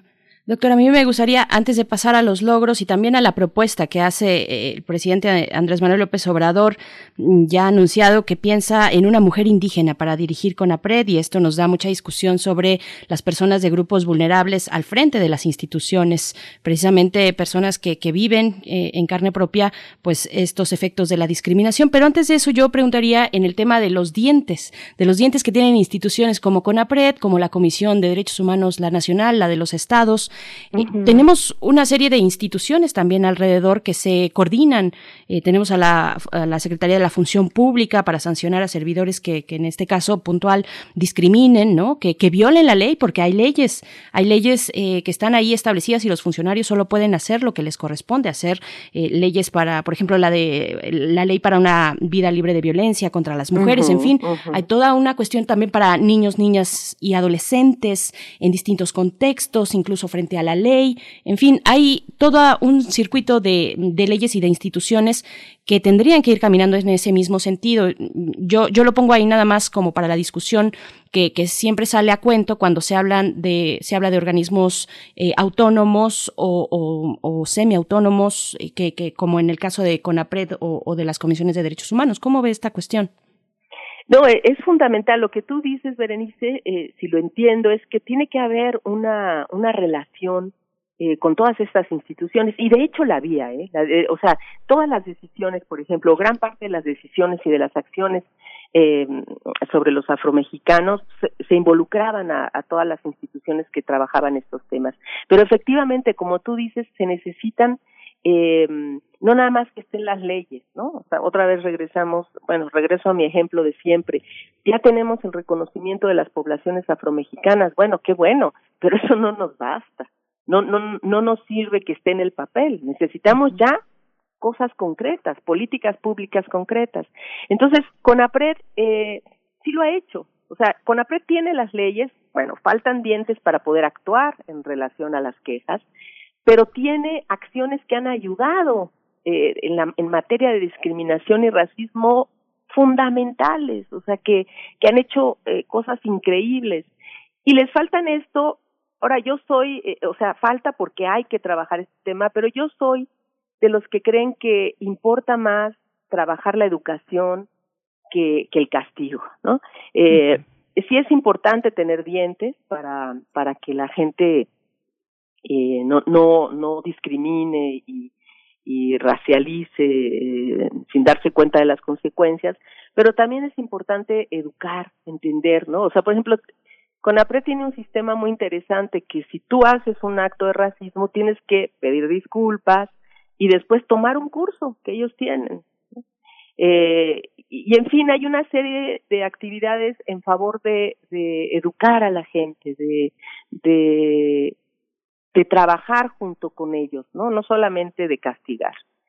Eh, pero también como, como decíamos, de visibilizar, o sea, porque no se trata de que sea malo solamente discriminar, sino las consecuencias que esto tiene, ¿no? En sociedades tan desiguales, tan, tan, tan discriminatorias como la de México. Entonces, sí se necesitan leyes que, que, que tomen, o sea, ya están las leyes, pero se necesitan acciones para ponerlas en práctica, se necesita relación entre las instituciones, más de la que existe, y se necesitan más actividades de eh, educación desde que son desde la desde desde la educación básica. Y todo esto empezó, todo esto empezó, María Elisa, eh, en este siglo, porque yo recuerdo, yo recuerdo cuando se formó la Comisión Ciudadana de Estudios contra la Discriminación, que fueron 160 o 170, no pues exactamente cuántos, pero más de 150 comisionados que elaboraron un diagnóstico y que justamente ese diagnóstico es el que en la versión larga de la iniciativa de ley de 2003, de, de abril de 2003, es, es, el marco diagnóstico de la ley que se promulgó en el Diario Oficial de la Federación muy rápido, el 11 de junio de ese, de ese 2003. Entonces llevamos prácticamente 17 años, aunque en realidad todo esto empezó en 2001. ¿Cómo? Y bueno, uno de los logros me imagino que lo vas a comentar, es, la, es justamente para los académicos la encuesta nacional sobre discriminación en México que impulsó la CONAPRED y que su primera encuesta nacional sobre discriminación es de 2005, que incluye adultos mayores, discapacitados, indígenas, minorías uh -huh. religiosas, mujeres, preferencias sexuales y que obligó al INEGI a a pedir más dinero y a, tener ese apoyo de la Secretaría de Desarrollo Social, que en ese momento era la única que podía solventar un gasto de esa manera. ¿Cómo está esa parte en la parte académica? ¿Cómo entendemos? ¿Cómo, ¿Qué herramientas tienen los investigadores, los académicos, para desmontar el tema de la radiografía de la discriminación en nuestro país? Eso es importantísimo, importantísimo lo que dices, eh, Miguel Ángel esta herramienta de la, del DENADI, o sea, esta, estas posibilidades de contar con encuestas sobre discriminación de todos estos grupos que mencionas, son importantísimos para las investigaciones sociales, para la academia.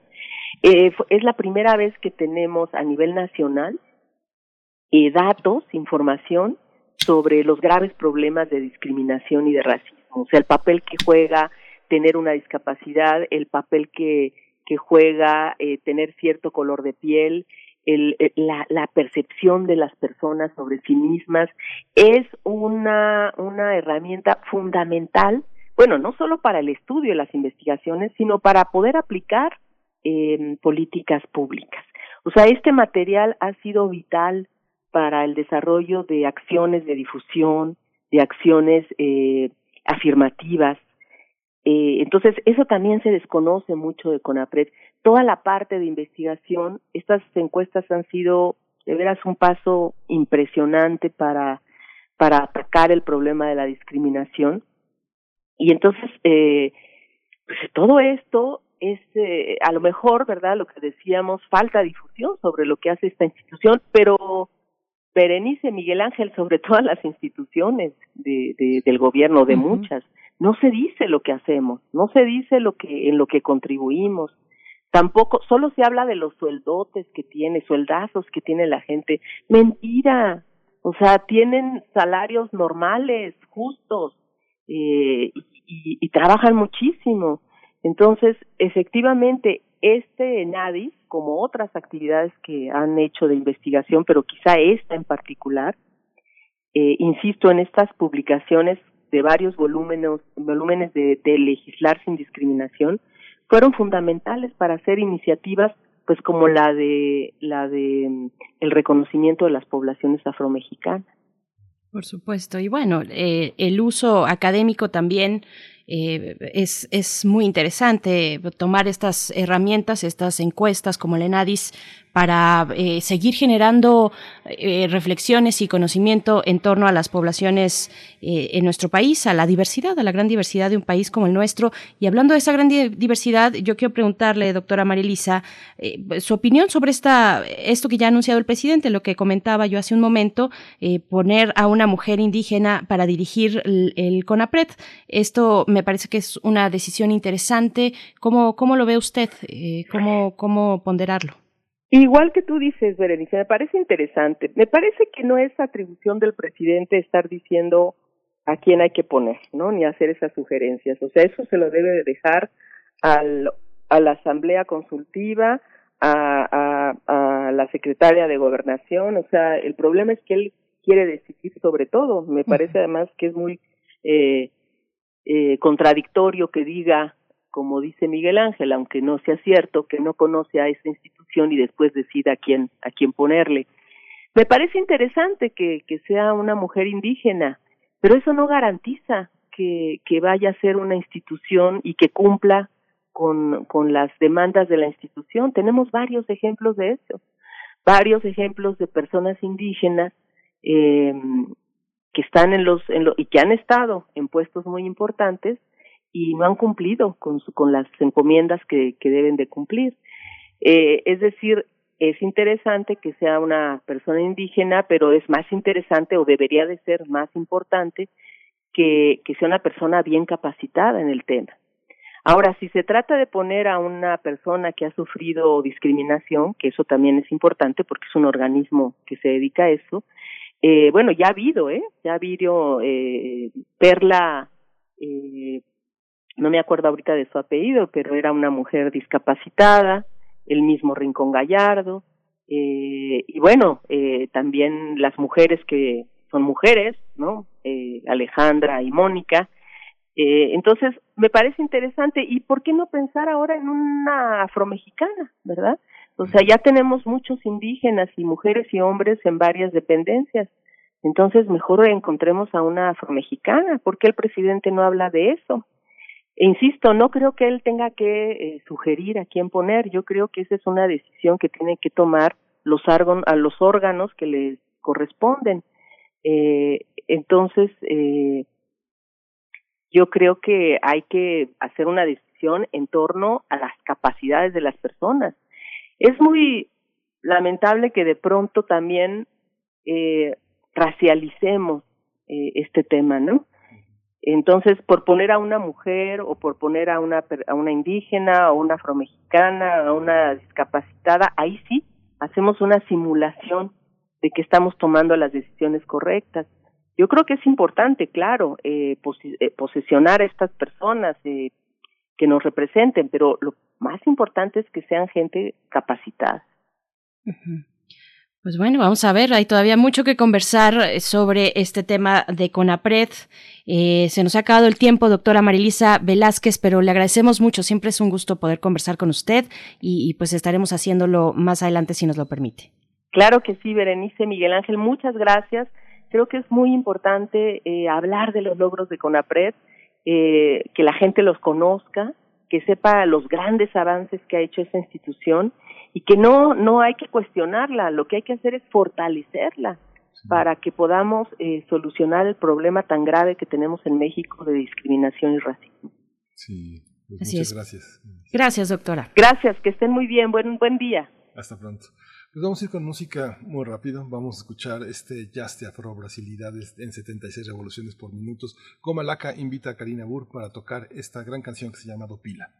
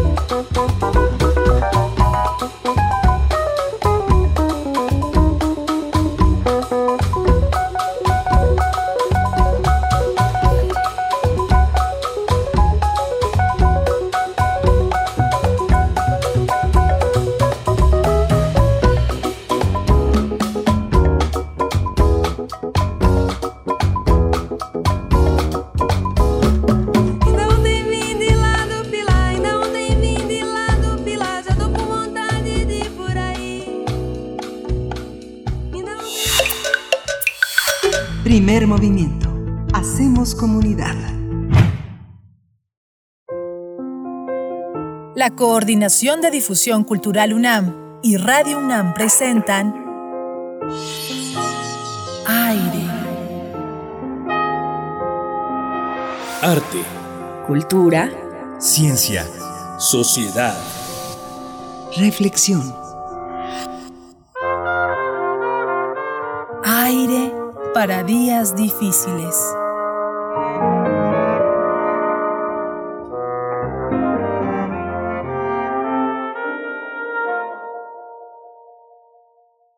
Bien, pues estamos aquí eh, llegando a nuestra sección de aire. Nuestro invitado de esta mañana es José Wolfer. Él es director general de música en Cultura UNAM. Y nos da mucho gusto saludarte. ¿Cómo estás, José Wolfer? Bienvenido a Primer Movimiento. Eh, Berenice, muchas gracias. Muy buenos días. Un gusto estar nuevamente con ustedes. Igualmente, José. Igualmente. ¿Qué tal, Miguel Ángel? Buenos días. Buenos días, José. Y, y para, bueno, vamos a hablar de Eduardo Mata, tres versiones sinfónicas, y también de esta playlist, de esta incursión que tiene la Dirección General de Música de la UNAM en una plataforma musical, eh, pues de, de mucho, de un acceso muy, muy extendido como lo es Spotify, con una, una playlist, una selección musical que alojarán en esa plataforma. Cuéntanos, por favor, José Wolfer. Eh, sí, como no, Berenice. Comenzamos desde que ideamos este programa eh, en redes, digamos, a partir de la, de la contingencia. Un- una de las líneas que trabajamos, un programa, es estar publicando todos los días una playlist, cosa que venimos haciendo desde mediados de marzo. La primera playlist que, que publicamos la organicé yo fue una pues un, un breve homenaje a Eduardo Mata y a la labor absolutamente puntera y fundamental para muchos de nosotros que desempeñó como un promotor de la música latinoamericana. De hecho, esa playlist se llama Mata eh, Latinoamericano y refleja algunas de las obras que grabó eh, Eduardo Mata dirigiendo a la orquesta Simón Bolívar, la orquesta venezolana, eh, esta famosa orquesta integrada por jóvenes que van subiendo a través del, del sistema de orquestas juveniles de Venezuela. Y bueno, tiene ahí algunos de los de los compositores emblemáticos latinoamericanos. Uno, uno de ellos, en lo que me quería yo detener un momento el día de hoy, es Julián Orbón. Julián Orbón, bien nació en España, en Avilés en concreto, eh, llegó a Cuba al tener unos 20 años, alcanzó a su padre que estaba viviendo en La Habana. Eh, poco tiempo después se vino a México y fue maestro de Mata en el taller de composición que tenía eh, Carlos Chávez en el Conservatorio Nacional. Estuvo unos años aquí en México, después se fue a Nueva York. Y bueno, hay una obra suya del 53 que se llama Tres versiones sinfónicas, grabada por Mata con la, con la Simón Bolívar, que está incluida en esa playlist, que fue la obra que dio a conocer a Orbona, la escena latinoamericana. Ganó el segundo lugar en un concurso en Caracas justamente al año siguiente de su composición. Estaban en el jurado eh, Heitor Villalobos, compositor brasileño, estaba Edgar Varés, eh, en fin, ganó el segundo lugar. Es una, una versión, digamos, una versión orquestal de tres momentos que son claves en la obra de, de Orbón. Una es una pavana de Luis de Milán. Luis de Milán es un compositor, un vihuelista español del siglo XVI. Eh, esa es la primera versión sinfónica que hace Orbón, toma esta pieza y la, la realiza para orquesta sinfónica, la hace suya propiamente. La segunda versión es un, un órgano de la Escuela de Notre Dame de Perotán. Esta es una escuela de composición polifónica, la primera polifonía que surge a principios del siglo XIII en Francia. Y la tercera versión se llama simplemente xilófono, es una eh, realización de un ritmo eh, afro, afroamericano, afrocubano que escuchó Orbón. Entonces nos apunta muy bien a estos tres momentos, estas tres referencias claves históricas en la música de Julián Orbón, que son la música renacentista española, la música religiosa y la música latinoamericana.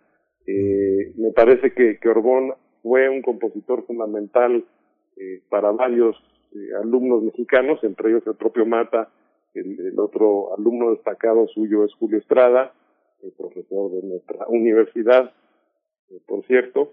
Y bueno, creo que no se conoce suficiente la música de, de Orbón, era por, por esto que quería yo compartirla con ustedes esta mañana.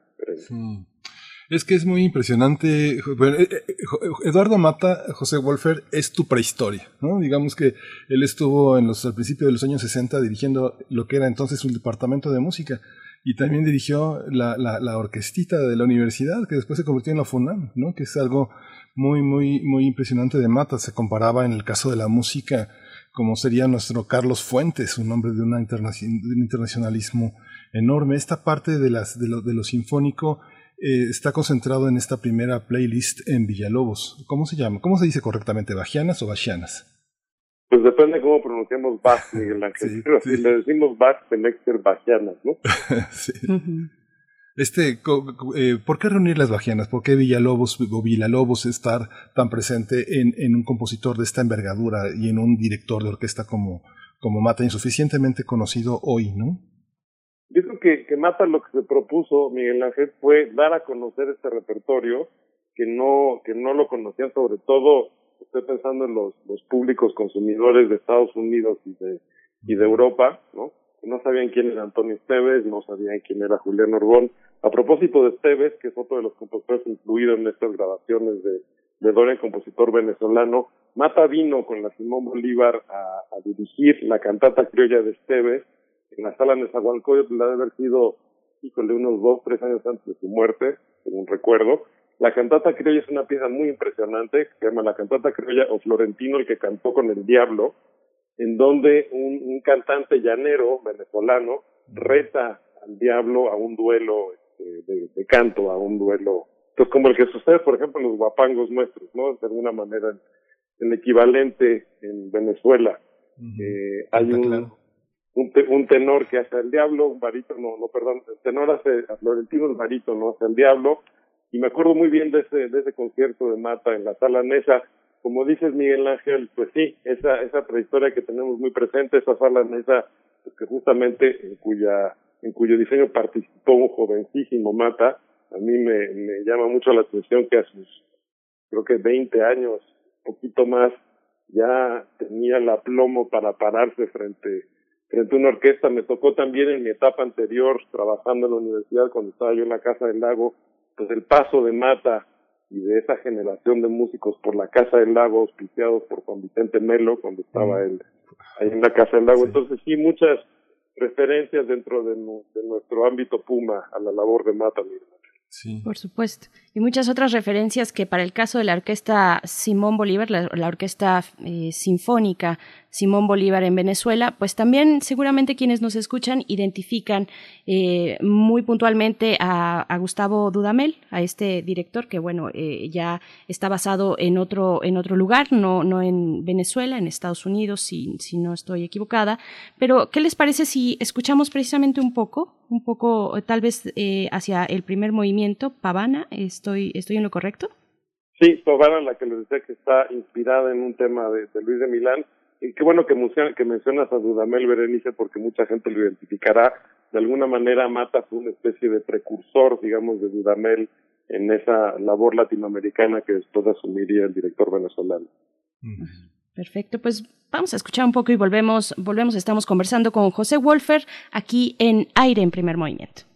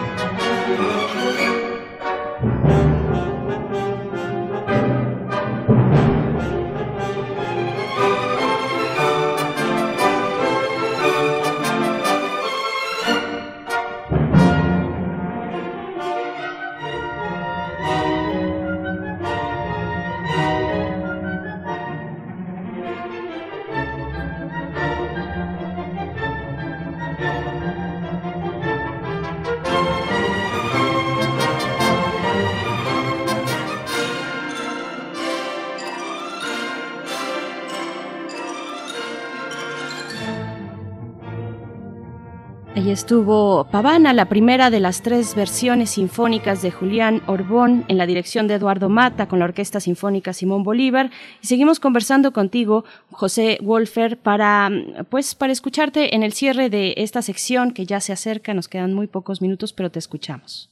Gracias, Berenice. Esta grabación de, de Eduardo la he escuchado yo seguramente decenas de veces y no hay una sola vez que lo escuche que no que no me entusiasme hay, además de la, vitalidad que le imprimía Mata a la música que dirigía y su, capacidad de penetración en ella, hay una, ¿cómo llamarle? Como un carácter diáfano de la, de la música de, de Orbón que siempre me, me llama la atención y me entusiasma mucho cuando escucho este principio.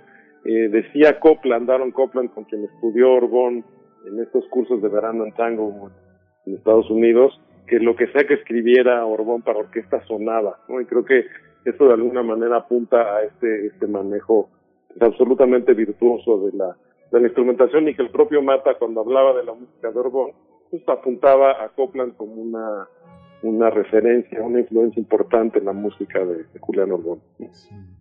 Así es. Pues bueno, te agradecemos mucho. Invitamos a, a, la audiencia que no dejen de visitar, de disfrutar la selección musical que están alojando ya en esta plataforma Spotify, que tiene una versión libre, eh, es decir, no hay, no hay costo ahí. Eh, y, bueno, disfrutar esta selección, esta playlist de la Dirección General de Música de la UNAM. Te agradecemos mucho, José Wolfer, y nos encontramos pronto aquí en aire. Yo les agradezco a ustedes, Berenice Miguel Ángel, un apunte rapidísimo. Se puede ver no solamente en Spotify, sino directamente en las plataformas de música UNAM. Si lo hacen a través de Facebook, ahí la van a encontrar. Esta es la primera playlist que subimos y bueno, hemos estado subiendo todos los días desde entonces. Por ahí nos esperamos para, para compartir música. Un gusto platicar con ustedes esta mañana. Claro que sí, gracias José. Pues Al contrario, gracias. Nos vamos, nos despedimos de la radio Nicolaita de Morelia, Michoacán. Nos escuchamos mañana de 8 a 9 de la mañana. Y bueno, nos vemos en la siguiente hora de primer movimiento. No se vayan de Radio UNAM.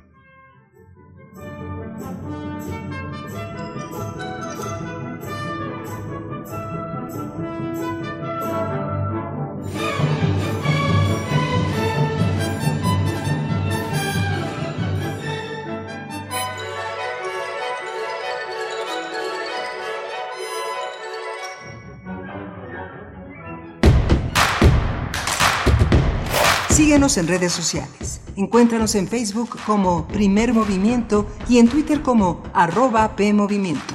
Hagamos comunidad.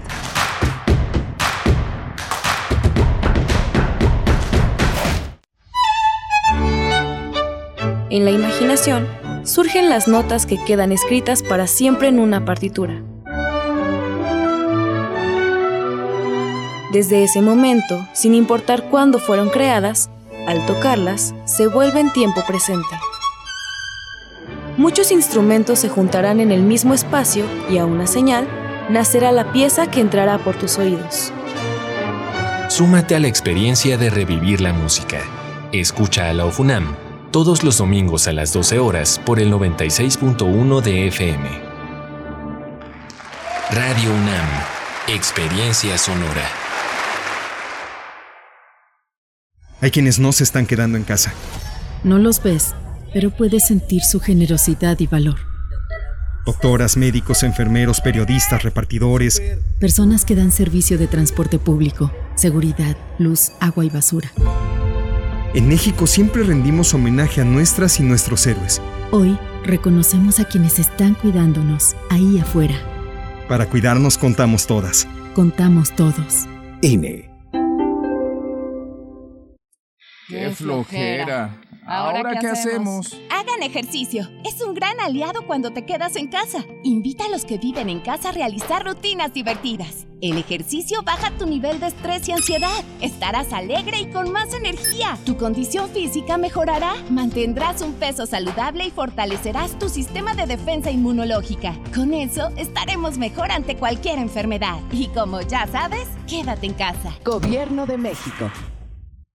¿No sientes apoyo por parte de tu esposo, tus hijos, tu familia y no sabes qué hacer? ¿Crees que la solución la encuentras al beber? Nosotros te entendemos. Acércate, te estamos esperando. Mayor información al 5705-5802. Lada sin costo 800-561-3368. Encuentra la música de primer movimiento día a día en el Spotify de Radio UNAM y agréganos a tus favoritos.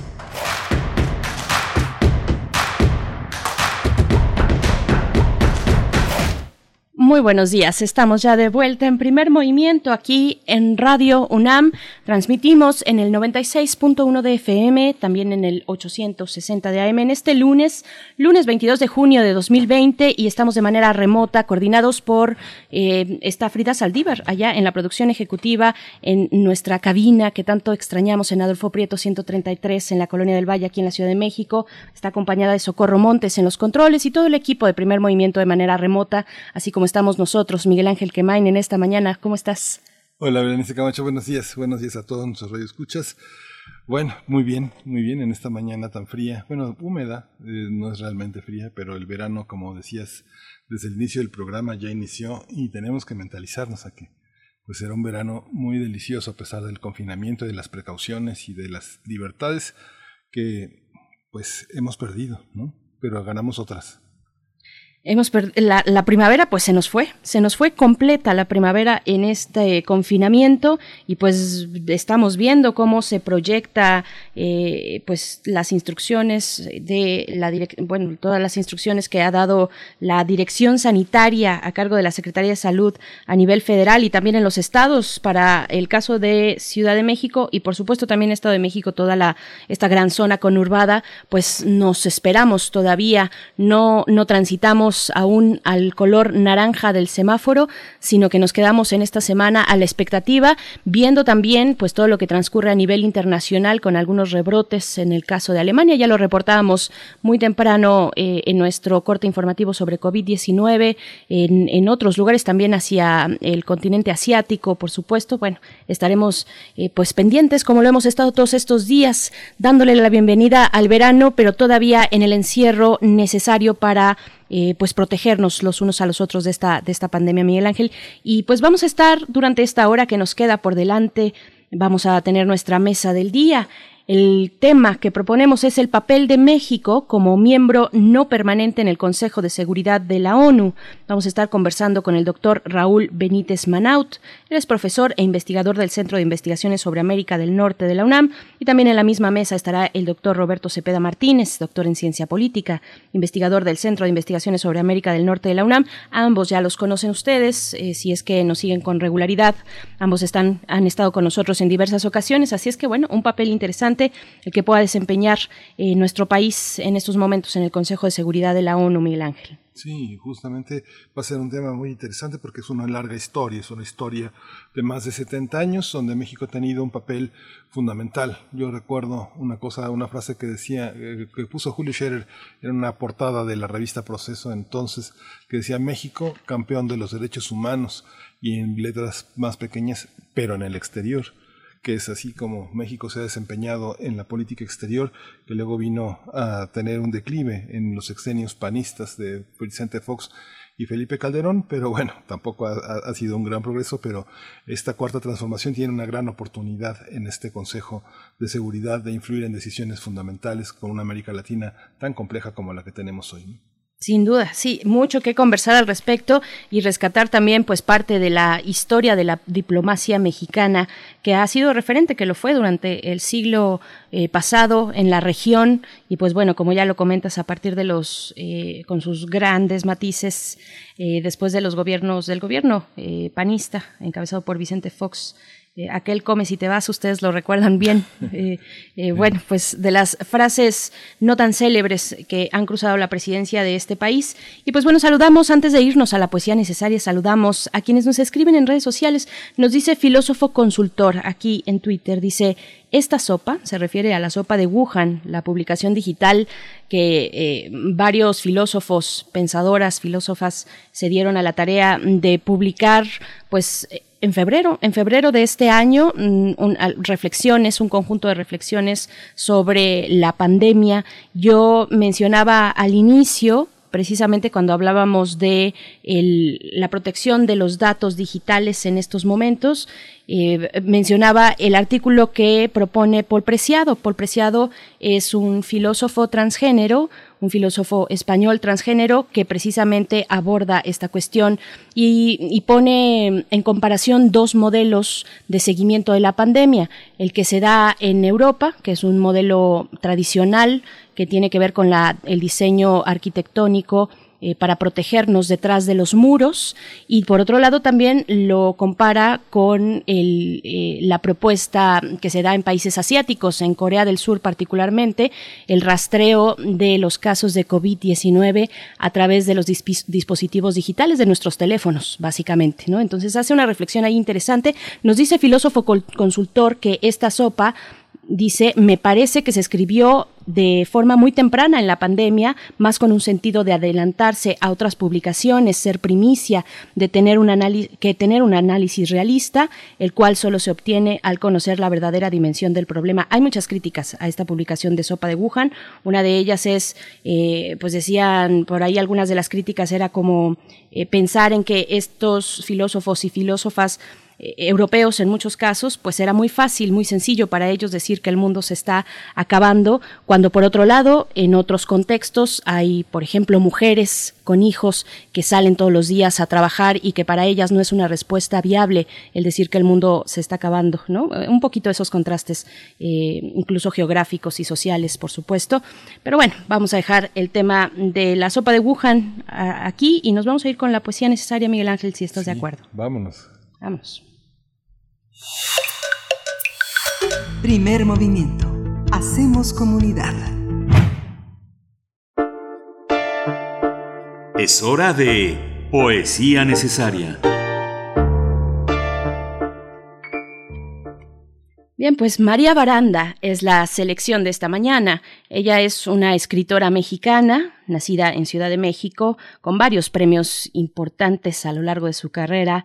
El ritmo, el ritmo es una de las muchas virtudes que encontramos en su poesía y esta mañana vamos a escuchar el poema titulado Víbora. Víbora es eh, el poema que vamos a leer y lo acompañaremos con música de Alabama Shakes. Eh, la canción Don't Wanna Fight es la que presentaremos esta mañana, así que vamos directamente con la poesía de María Baranda. Víbora. Ustedes pueden encontrar esto, esta selección en los materiales de lectura de la UNAM que están de manera digital dispuesta para la consulta. Así es que vamos con, con esto. Víbora.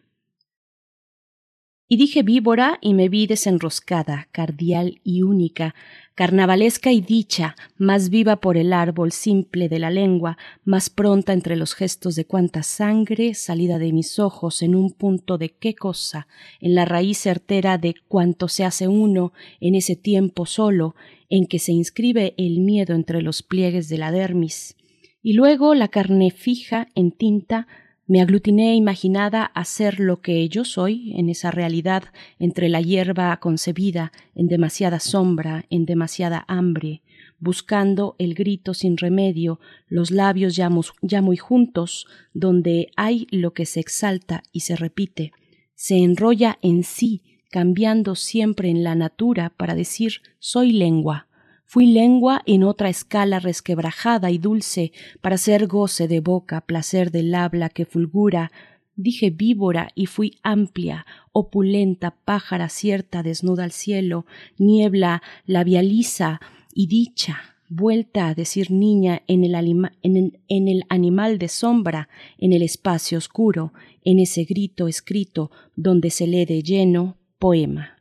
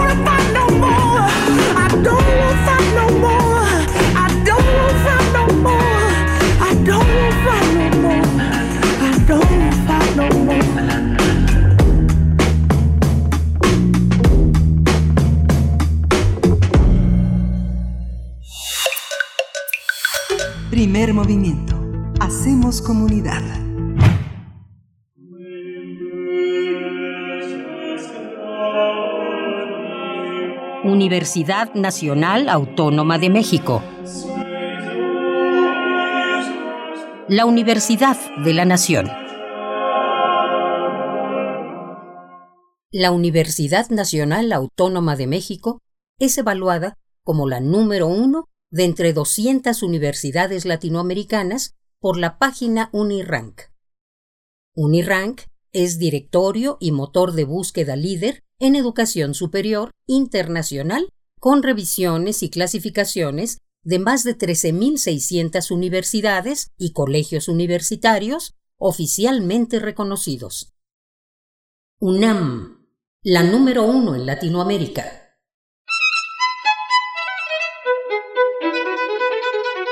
Universidad Nacional Autónoma de México.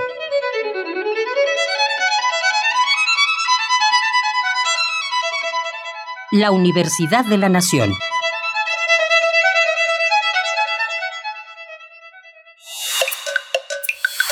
Primer movimiento. Hacemos comunidad. La mesa del día. El pasado miércoles México fue elegido por quinta vez en su historia como miembro no permanente del Consejo de Seguridad de la ONU. De 193 países, México obtuvo el voto de 187 naciones y el apoyo unánime del Grupo Regional de América Latina y el Caribe. Con este resultado, México ocupará el puesto de miembro no permanente en el periodo de 2021 a 2022 y con ello participará en las decisiones de más alto nivel en el Consejo de Seguridad de la ONU, que se encarga de velar por la paz y la seguridad internacional. El Consejo de Seguridad de la ONU está conformado por 15 miembros. Cinco países tienen escaños permanentes. Se trata de China, Estados Unidos, Francia y Rusia, que tienen poder de veto. Los restantes 10 países ocupan puestos no permanentes en un periodo de dos años. Los otros miembros no permanentes electos son Kenia, Turquía, India, Irlanda y Noruega. Cabe destacar que nuestro país ha ocupado un escaño en ese órgano de la ONU en los años de 1946, 1980 a 1981, de 2002 a 2003 y de 2009 a 2010. Vamos a hacer un análisis de la elección en- de México como miembro no permanente del Consejo de Seguridad en la ONU y está con nosotros el doctor Raúl Benítez Manaut. Él es profesor e investigador del Centro de Investigaciones sobre América del Norte de la UNAM. Es especialista en asuntos de seguridad internacional de América del Norte y política exterior de Estados Unidos, México y América Latina y le damos la bienvenida a esta mañana. Le damos las gracias por participar aquí en Primer Movimiento, doctor eh, Benítez Manaut. Gracias. Buenos días, Miguel Ángel. Un saludo a todo Radio UNAM, un excelente medio de comunicación. Gracias. Muchas gracias, doctor Raúl Benítez. También saludamos en esta participación al doctor Roberto Cepeda Martínez. Él es doctor en ciencia política con orientación en relaciones internacionales, especialista en América del Norte y es investigador también del Centro de Investigaciones sobre América del Norte de la UNAM y pues ha estado en distintos momentos colaborando para Primer Movimiento, lo cual agradecemos mucho. Le damos la bienvenida esta mañana, doctor Roberto Cepeda. Gracias por estar aquí. Hola, muy buenos días, Berenice. Buenos días, Miguel Ángel. Eh, buenos días a mi colega Raúl Benítez y al auditorio de Radio UNAM. Gracias. Doctor Raúl Benítez, empezamos por usted. ¿Cómo se elige, cómo eh, el Consejo de Seguridad tiene a México? ¿Cuáles son los desafíos? ¿Qué se espera de la participación de nuestro país en un marco internacional como el que tenemos hoy? Bueno, primero hay que resaltar, este, Berenice y Miguel Ángel, que la elección de México fue con un gran respaldo de toda la comunidad este, de la Asamblea General de las Naciones Unidas. El hecho de obtener 187 votos de 192 es, es abrumador. Entonces, lo que diga el embajador mexicano, pues va con un gran respaldo. Además, el embajador mexicano ha mostrado gran habilidad diplomática que precisamente se, con, se concreta con este, este, esta votación y, por lo tanto, se, se augura un, una presencia intensa, fuerte, pero obviamente no va a ser una, una participación eh, sencilla, o sea, va a haber muchos conflictos a nivel del Consejo de Seguridad, más con todo lo que está pasando ahora, viene la elección de Estados Unidos, este, en el contexto del rechazo de Estados Unidos al multilateralismo, el retiro de Estados Unidos de, muchos organismos internacionales a través del retiro de, de, los financiamientos. Entonces no se augura una, un trabajo fácil, pero pues México tiene un buen embajador y tiene y tiene una posición con una gran legitimidad internacional. E, eso es positivo para el trabajo diplomático mexicano. Doctor Roberto Cepeda. Sí, eh, sí, Miguel Ángel. Sí, esta, esta posición de México en el marco internacional, sobre todo en el área de la especialidad de ustedes, pues ha sido los Estados Unidos y justamente cuáles son las áreas en las que puede chocar cuando el Consejo de Seguridad tiene una política migratoria muy amplia en la que se ha señalado que México ha sido un poco como una, como una especie de comparsa. México tendrá la autoridad para negociar eh, por los emigrantes eh, de otros países en los proyectos que tiene el Consejo de Seguridad sobre migración. Sí, Miguel Ángel, yo creo, eh, coincido lo que dice mi colega Raúl, es un arma eh, de doble filo, tiene riesgos, hay que reconocerlo, pero también oportunidades. México eh, tiene que ser un actor importante en el tema internacional y al mismo tiempo eh, yo creo que esta sería una buena manera de contrarrestar la influencia de, de Estados Unidos a través del multilateralismo, participando en este tipo de eh, de foros, valga la pena remarcar que el Consejo de Seguridad es el eh, organismo internacional más importante porque tiene decisiones vinculantes, es decir, las decisiones que ahí se tomen por los 15 integrantes, creo son cinco eh, miembros permanentes y 10 miembros no permanentes, sí tienen capacidad vinculatoria, es decir, que eh, los países están obligados a adoptar estas medidas, ¿no? Eh, del tema migración, eh, mira, México ha optado por una colaboración bilateral con Estados Unidos en el tema migratorio de, en cierto sentido flexible, es decir, ha cedido eh, ante las exigencias de Trump, un presidente que también hay que decirlo rechaza sistemáticamente los esquemas multilaterales y aborda sus relaciones internacionales con una tendencia a la confrontación y a mezclar asuntos que no tienen nada que ver, como por ejemplo el tema comercial con el tema migratorio, asuntos desconectados anteriormente para ejercer presiones eh, sobre países o impulsar políticas específicas. A través de su participación en el Consejo de Seguridad, México puede tener una mayor, un mayor poder de negociación frente a Estados Unidos, por ejemplo, que si no ocupara esa posición. Es decir, si México no estuviera, porque ya está, eh, ya está electo, ya fue electo, de, como dice Raúl, de manera muy importante, 187 votos a favor para ocupar un asiento en el Consejo de Seguridad a partir del primero de enero del 2021 por dos años. Sí, si México no estuviera ahí, se debilitara la capacidad de negociación de México frente a Estados Unidos y otros países del mundo. México tendría más fichas para negociar. Eh, y yo creo que también con el doctor Juan Ramón de la Fuente, representante eh, de México eh, en, el, en Naciones Unidas y, y, que va a representar a México eh, en este Consejo de Seguridad, pues va a promover esta vocación pacífica, eh, solución pacífica de, de las controversias que ha caracterizado la política exterior de México. Yo les preguntaría a ambos, les pediría pues una reflexión crítica, por supuesto, sobre, sobre el papel del Consejo de Seguridad de la ONU, sobre una entidad de este, de este calado, de este alcance, qué papel preponderante ha tenido este Consejo en los conflictos pues más complejos. Yo pienso de inmediato eh, en el año 2001 con los atentados del 9/11 eh, como un parteaguas, no sé si lo sea, pero a, mí a mí me significa eso. ¿Cómo lo ven ustedes, eh, doctor Raúl Benítez? Empezaríamos con usted. Sí, eh, miren, en, este, en el tema de, de, la participación de México en el Consejo de Seguridad en el año 2001-2002, eh, yo creo que fue la participación de los últimos años más significativa. Fue equivalente a cuando estuvo este, el embajador Porfirio Muñoz Ledo allí, eh, que tuvo mucha confrontación con Estados Unidos-México. Eh, por ejemplo, el embajador Adolfo Aguilar en su momento este, se enfrentó junto con Francia a, Estados Unidos en el tema de eh, y Afganistán eh, y de Irak. Entonces, en ese momento, pues, México se tuvo que optar por una posición de separación con los Estados Unidos, pero no obstante ahí hubo negociaciones en el marco de las migraciones. Aquí hay que hacer notar que México y Estados Unidos sacan el tema de migración de los esquemas multilaterales, lo negocian bilateralmente, ni siquiera se negocian en el seno de la Organización Internacional de las Migraciones. Una cosa similar este, parece, este, pasa con el comercio. El comercio no se negocia entre México y Estados Unidos en la Organización Mundial del Comercio, se negocia bilateralmente y trilateralmente cuando involucra Canadá.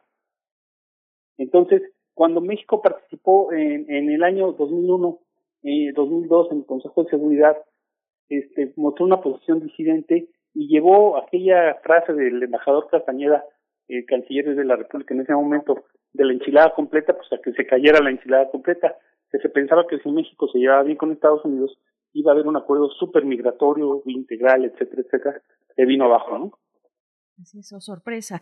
Pues la misma pregunta para usted, doctor Roberto Cepeda, el papel de la ONU en términos más amplios, incluso independientemente de ahora la participación, este, este espacio como miembro no permanente de nuestro país, pero más allá de eso, ¿qué significa? ¿Qué ha significado para los últimos conflictos un, un lugar como el Consejo de Seguridad de la ONU?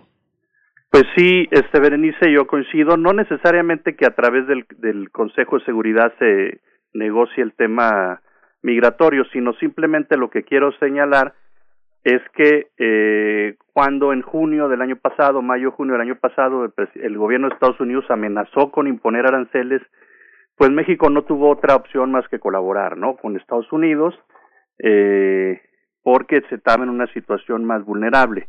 Al estar en el Consejo de Seguridad, que entran más fichas para negociar, es decir, a través del multilateralismo se puede influir en, el, en una relación bilateral. Eh, dicho lo anterior, es efectivamente en eh, ocasiones como la anterior, bueno, creo que ha habido otra participación de México, eh, creo que esta es la quinta ocasión, eh, en la tercera ocasión que fue con la participación eh, de el ahora extinto Adolfo Aguilar Cincer en el año 2000, 2002, 2003, pues sí hubo ahí el tema eh, eh, un, encontronazo, por decirlo de alguna manera, con Estados Unidos eh, em, eh, a través del Consejo de Seguridad, tener el apoyo para, para invadir Irak, que estaba eh, teniendo o albergando armas de destrucción masiva. sin embargo, México adoptó una postura más a, a, a la que aprobó países como Francia, por ejemplo, que recordar que son cinco países eh, Reino Unido, Francia, este, Estados Unidos, eh, Rusia y China, quienes participan en, el Consejo de Seguridad y que al mismo, tiene, al mismo tiempo tienen el poder de veto. ellos pueden vetar cualquier eh, resolución que no les convenga y al final del día lo que ha pasado también es que muchos problemas internacionales que tienen que ver con eh, los conflictos, este, la guerra, eh, cómo lograr a, llegar a la paz, pues todos esos proyectos se quedan estancados porque las grandes potencias los están vetando, ¿no? Entonces ahí también México tiene una postura, eh, digamos, más proactiva en ese sentido y está proponiendo eh, también pues una reforma en la manera que se toman las decisiones de tal manera que el Consejo de Seguridad sea un organismo eh, más democrático, ¿no? Eh, mayor, con mayor corresponsabilidad y que de alguna manera eh, sobrepasar ese veto, sí, que ya no se eh, siga como está en este momento y que incluso haya eh, una ampliación de miembros no permanentes y eso podría ayudar a, fortalecer el Consejo de Seguridad, eh, es decir, incrementar los miembros no permanentes, eh, que son 10, eh, probablemente aumentarlos a 20, eh, hacer este Consejo más transparente, más representativo, más democrático y que sea eficiente y que rinda cuentas, por ejemplo, a la, a la Asamblea General. Uno de los aspectos que se han señalado con insistencia a lo largo de los últimos 20 años es una cierta incongruencia en la diplomacia mexicana, que defiende muchas cosas en el exterior, pero en el interior le da la espalda a sus propios problemas, como por ejemplo el del tema del medio ambiente. El medio ambiente ha sido uno de, uno de los aspectos donde se exige pues la congruencia internacional. ¿Cómo estamos en ese territorio? Quienes están en el Consejo eh, de Seguridad tienen que guardar la mayor congruencia de políticas eh, de seguridad eh, del Consejo hacia sus propios países, como por ejemplo el tema de la ecología, de la, del tema de que Estados Unidos le ha dado la espalda también. ¿Cómo estamos ahí? Eh, doctor bueno, Benítez. Sí, ciertamente el tema de ambiente va a ser uno de los temas más polémicos este, la participación de México en el Consejo de Seguridad, porque ahí hay un enfrentamiento muy grande entre Estados Unidos y China, que ahí, ahí están de acuerdo, o sea, están en contra de las convenciones internacionales, con los países europeos y en los cuales seguramente estará México eh, presente. Eh, en el tema ambiental, eh, México casi no ha coincidido con Estados Unidos. Ahora, eso es relativo también porque México firma las convenciones internacionales, pero luego en la legislación interna no lo cambia. México puede tener una política que muy coherente, muy progresista, muy alineada con los países europeos, pero ya cuando se trata de negociar en el interior las leyes y los intereses de las grandes empresas, ahí la cosa eh, cambia. Lo mismo va a suceder con la super polémica que se va a venir, yo creo que es la primera eh, más que se viene fuerte para el embajador de la fuente, sobre la salud. Estados Unidos le quitó el financiamiento, la organización está muy golpeada, casi no puede trabajar y es la rectora de las políticas de salud mundiales y ahora con el COVID, pues esto es una situación este, urgente de poder reformular la Organización Mundial de la Salud. Podría cambiar esto si hay un cambio en la presidencia de Estados Unidos, pero eso todavía es prematuro para aventurarlo, ¿no? Doctor Cepeda Martínez. Sí, eh, Miguel Ángel, yo creo que sí México ha adoptado pues esta agenda que va más con los objetivos eh, de desarrollo sustentable, esta agenda 2030 también eh, que tiene ciertos eh, ciertas metas, entre ellas pues alcanzar un, un desarrollo sustentable, propuestas para mitigar los daños eh, al medio ambiente y creo que eso también lo ha señalado el canciller Ebrard en algunas ocasiones de, de que eh, se va a promover también este tipo de agenda, lo mismo que el doctor Juan Ramón de la Fuente, eh, y efectivamente, pues en, en este momento eh, México pues tiene la oportunidad de eh, al mismo tiempo de luchar por obviamente eh, solucionar estos problemas de mantener la seguridad, la paz, solucionar los conflictos eh, internacionales a través de una solución pacífica respetando los derechos humanos, las vidas de las personas, sobre todo cuando hay ya estos estos conflictos, pero al mismo tiempo eh, promover justamente este tipo de agendas. Hay que decir que México también eh, eh, por, es, por este momento en el, en el, el cual tenemos el, el coronavirus eh, a nivel mundial, eh, pues también esa es una oportunidad porque en, en breve yo creo que ya tendremos una vacuna y cómo garantizar el acceso de universal a esa vacuna. Yo creo que también esta eh, resolución, esta propuesta la hizo también el, el embajador eh, Ramón de la Juan Ramón de la Fuente hace poco y también tuvo eh, tuvo este eh, la aceptación en eh, de, la mayoría de los países, es decir, todos los países en desarrollo que justamente em, eh, eh, podrían estar en desventaja y, yo creo que ahí también podría entrar México si no estuviera en el Consejo de Seguridad, cómo acceder, por ejemplo, a una vacuna, a los a los medicamentos eh, que surjan, eh, al equipo médico también para para atender pues esta eh, pandemia sí que todavía pues sigue presente en el mundo. Yo creo que este es un buen escenario eh, para que México tenga un mayor margen de maniobra eh, en, este tipo de temas no, no solamente promover la, los problemas de paz y seguridad eh, que realmente que efectivamente son importantes pero también le va a permitir a México establecer alianzas aumentar sus capacidades eh, de negociación para impulsar una agenda propia dentro de las cuales se encuentra justamente, eh, yo diría, el tema ambiental, el tema de los derechos humanos y el tema de género.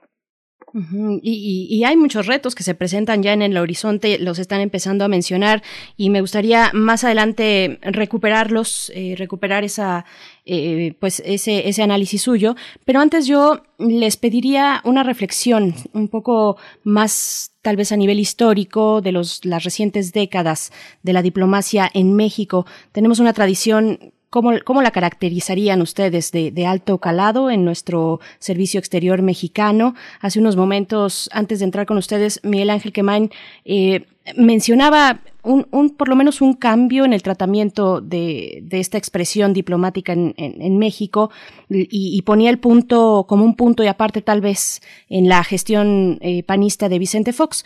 ¿Cómo, ¿Cómo caracterizarían ustedes a este servicio exterior mexicano? Empezamos con usted, doctor Raúl Benítez. Bueno, el Servicio Exterior Mexicano en su configuración como está eh, organizado actualmente sí ayuda al trabajo del doctor de la Fuente porque tiene un funcionariado muy profesional y muy profesional eh, entrenado eh, para varios temas y entre ellos los temas de seguridad internacional están siendo apuntalados por el Servicio Exterior. Yo podría incluso decir que sin el apoyo del Servicio Exterior y sus profesionales hubiera sido difícil alcanzar este consenso que el embajador de la Fuente logró para la votación en favor de México. Ahora hay que tener en cuenta que la fama bien ganada del servicio exterior fue en la época de la Guerra Fría.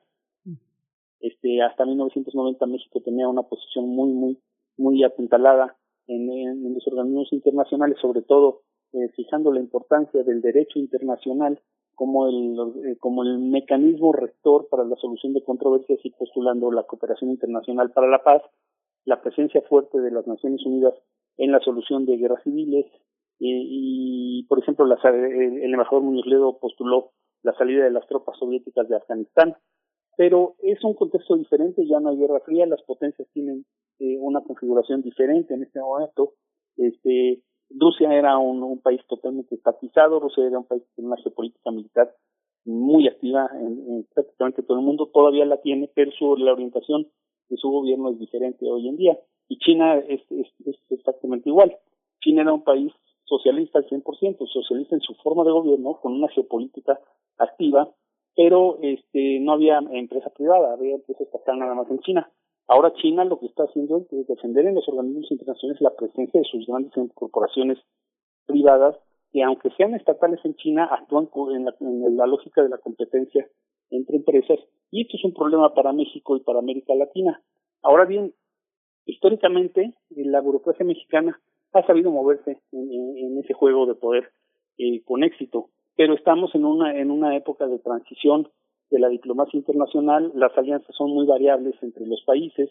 Estamos, eh, con el, por ejemplo, con el tema migratorio, sería lo idóneo que trabajaran en los organismos internacionales como la ONU, pero ni los europeos lo quieren, ni México lo ha hecho. México nunca ha, postulado la presencia de los organismos multilaterales para atender los problemas migratorios. Y, pero sin embargo va a haber, va a haber este, cosas que sí se van a tener que poner en tela de juicio, como los sistemas de armas, por ejemplo. México ha sido siempre eh, eh, partidario de eh, lograr que se, que se firmen acuerdos de control de armamento. El tema de las armas pequeñas y ligeras, México seguramente lo va a meter en la agenda y ahí se va a topar con Estados Unidos, que en Estados Unidos hay venta libre de armas y por lo tanto es el fabricante más importante de armas pequeñas en el mundo, junto con Alemania, junto con la República Checa, incluso con Rusia, y ahí pues este, los países que no fabrican armas están en, favor de controlar este eh, tráfico de armas porque es lo que causa digamos los problemas en países del tercer mundo eh, como México que tiene la frontera con Estados Unidos y las armas pasan con muchos con mucha facilidad.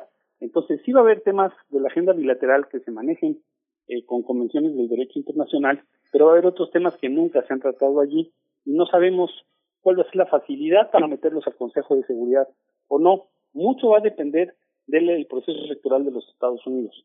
Si ganan los demócratas, tienen más tendencia al multilateralismo, a la diplomacia, que el presidente Trump.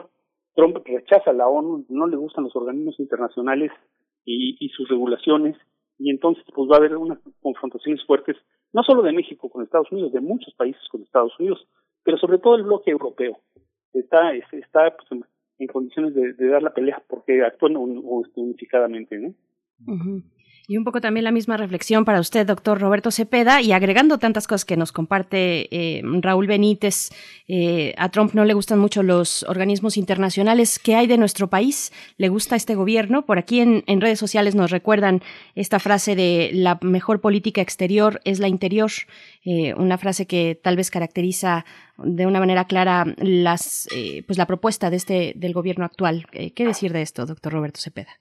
Sí, yo creo que es, eh, es muy diferente intervenir de, en, en los asuntos externos de otro país y otra manera es hacerlo a través del multilateralismo, a través del foro más importante en el sistema internacional, que es el, el obviamente Naciones Unidas y dentro de Naciones Unidas el Consejo de Seguridad. De ninguna manera se está interviniendo en la política de otro país. Entonces yo creo que es totalmente eh, eh, compatible con los principios constitucionales que definen la política exterior, que definen el derecho internacional, que se encuentran en la Carta de Naciones Unidas y que están consagrados, porque también están eh, eh, en esos instrumentos de derecho internacional y y que están en, en la en la Constitución Política Mexicana en el artículo 89 eh, fracción 10 eh, donde hay una, una serie de, eh, de principios, ¿no? Que, eh, entre los cuales se encuentran la autodeterminación de los pueblos, la no intervención, la solución pacífica de controversia, la proscripción de la amenaza o el uso de la fuerza en las relaciones internacionales, la igualdad jurídica de los estados, que es otro punto muy importante eh, que ha eh, establecido justamente el doctor Juan Ramón de la Fuente como uno de, los objetivos eh, de México en su participación en el Consejo de Seguridad, que también la cooperación internacional para el desarrollo, que también sería otro punto importante que ha promovido también eh, la administración actual, eh, en el sentido de que los problemas globales se tienen que resolver a través de la cooperación internacional. Y efectivamente hay en México una, una agencia mexicana, que es AMEXID, eh, a través de la cual justamente se, se fomenta esta cooperación internacional para resolver eh, problemas eh, que están afectando no solo a México, sino a otros países, pero también el respeto, la, la, promoción de los derechos humanos, eh, la búsqueda de, de, de, la paz, la lucha por la paz y la seguridad internacional, y que todo esto eh, no va en contra por ejemplo, de la intervención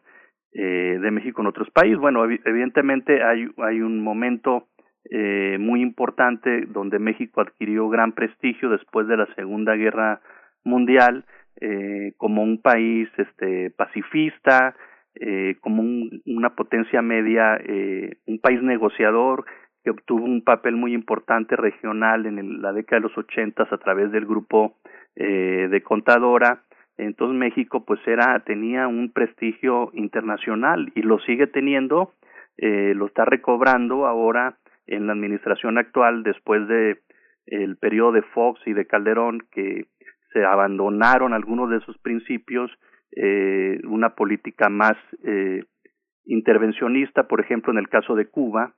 Eh, y bueno, ahora efectivamente eh, lo que estamos viendo pues es un, un, prestigio de la política exterior que se manifestó a través de esos 187 votos a favor, ninguno en contra y cinco abstenciones. Y esta, este reconocimiento pues es ese papel eh, que tiene México, donde llegó al Consejo de Seguridad también eh, apoyado eh, por la mayoría, por prácticamente todos los países de Latinoamérica, de tal manera eh, que eran 33 países de América Latina y el Caribe, de tal manera que cuando fue la votación el pasado miércoles, pues prácticamente México era el único país eh, o, el, o el, el, país que estaba participando y prácticamente este, este eh, representación se ganó desde el momento mismo en que en que los países de Latinoamérica eh, refrendaron eh, eh, precisamente eh, ese apoyo a México y también es un reconocimiento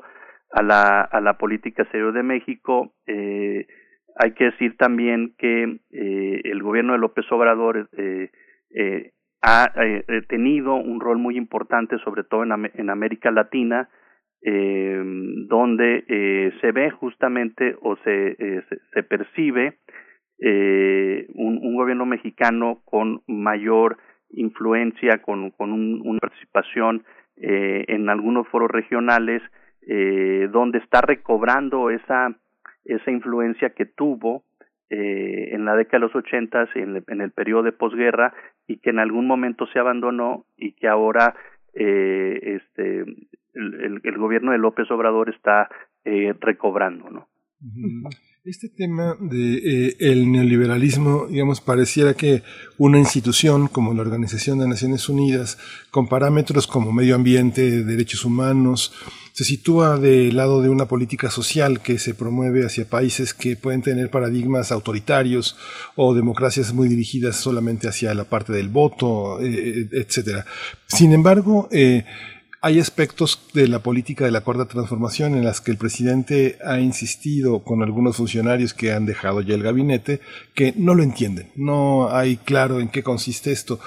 ¿Estos paradigmas de neoliberalismo eh, entran en la discusión de instituciones tan fuertes, tan poderosas, tan internacionales, tan multilaterales como esta? ¿Qué significa el neoliberalismo en este contexto, el neoliberalismo al que se ha declarado la guerra en México por parte de la Cuarta Transformación? ¿Es viable o, o se explica de otras maneras? Doctor, sí. eh, doctor Cepeda Martínez, empezamos con usted. Ah, este, sí, bueno, efectivamente el, el neoliberalismo pues hay que entenderlo no como un todo que eh, homogéneo o heterogéneo que de repente se usa para explicar todo, ¿no? sino como una serie de políticas, yo diría políticas económicas muy eh, específicas que están consagradas o que se plasmaron en el consenso de Washington eh, a finales de 1989 en el consenso de en el consenso de Washington por John Williamson, ¿no? Entonces, eh, no necesariamente un, un, país, eh, eh, digamos, al, estos diez principios de política eh, de, de, de, de, política económica neoliberal no necesariamente están vinculados a la participación de México en el en el Consejo de Seguridad, sí, eh, pero yo te diría, eh, Miguel Ángel, un poco como un comentario complementario, eh, es que eh, de estos diez principios, eh, muchos países europeos, por ejemplo, no los ponen en práctica todos. Eh, hay que ver también que fueron impuestos estos principios de, política económica del neoliberalismo por los grandes organismos internacionales después de la crisis económica de México, de, la deuda en 1982, el Fondo Monetario, el Banco Mundial, donde uh, para que me, para acceder a, los a los créditos pues le pidieron a México que, que, presentara una serie de políticas económicas no eh, pero vemos por ejemplo eh, que el tema neoliberal puede ser el libre comercio, que es uno de los principios de, política económica, pero también está en, el mismo saco, aunque no relacionado, el tema de las privatizaciones y el tema de la reducción del gasto público. Eh, lo que se está tratando ahora en la política exterior de México y bueno, en, en general en la política económica es cambiar algunos preceptos del consenso de Washington. Y yo entiendo que no son todos. Por ejemplo, México está de acuerdo y promover el libre comercio a través del TEMEC, ahora el TEMEC y otros instrumentos, pero eh, un, un, capitalismo más a la europea, donde está el Estado benefactor muy fuerte y que eso también eh, incide en la reducción de la desigualdad porque también el problema de los eh, también el origen de los grandes problemas globales es esa desigualdad ahorita hablábamos de la migración pero mucho de, esa migración se da aparte de, de, de, los conflictos y las guerras internacionales, pues por factores económicos también. Y hay un desarrollo desigual en Centroamérica que se convierte en expulsor de migrantes justamente por la falla de los de las políticas neoliberales, como lo han señalado algunos autores, el norte desarrollado pues eh, se, se convierte en un imán de, de los migrantes, ¿no? Lo que yo veo en el programa de, de gobierno de López Obrador es un es una democracia más social ubicada a los países eh, europeos como los países escandinavos por ejemplo eh, que sí están en un esquema de libre comercio de integración económica pero con un estado benefactor fuerte un, un estado eh, benefactor importante no doctor doctor este Benítez Manaut sí este tema de las críticas que hace nuestro presidente al neoliberalismo es yo creo que la parte más flaca, más débil del discurso de política exterior de México, porque simplemente no van, no, no es política exterior andar criticando al neoliberalismo. De los países de América Latina, este, prácticamente 27, 28 de ellos no están en la lógica de la cuarta transformación, son gobiernos, vamos a llamarles de derecha, en favor del libre cambio, este, en contra de medidas prosocialistas, lo que incluso el propio presidente López Obrador dijo sobre Bolivia hace unos días de que Evo Morales había sido el mejor presidente de América Latina, pero que tuvo el, el problema de que se intentó reelegir, pues ahora esas, esas ganancias que había obtenido Evo Morales en su forma de gobierno pues se le echaron abajo por no querer ser eh, partidario de la democracia competitiva electoral. Entonces, estos temas como los temas de política interna, neoliberalismo, no van a no van a, discutirse en el Consejo de Seguridad.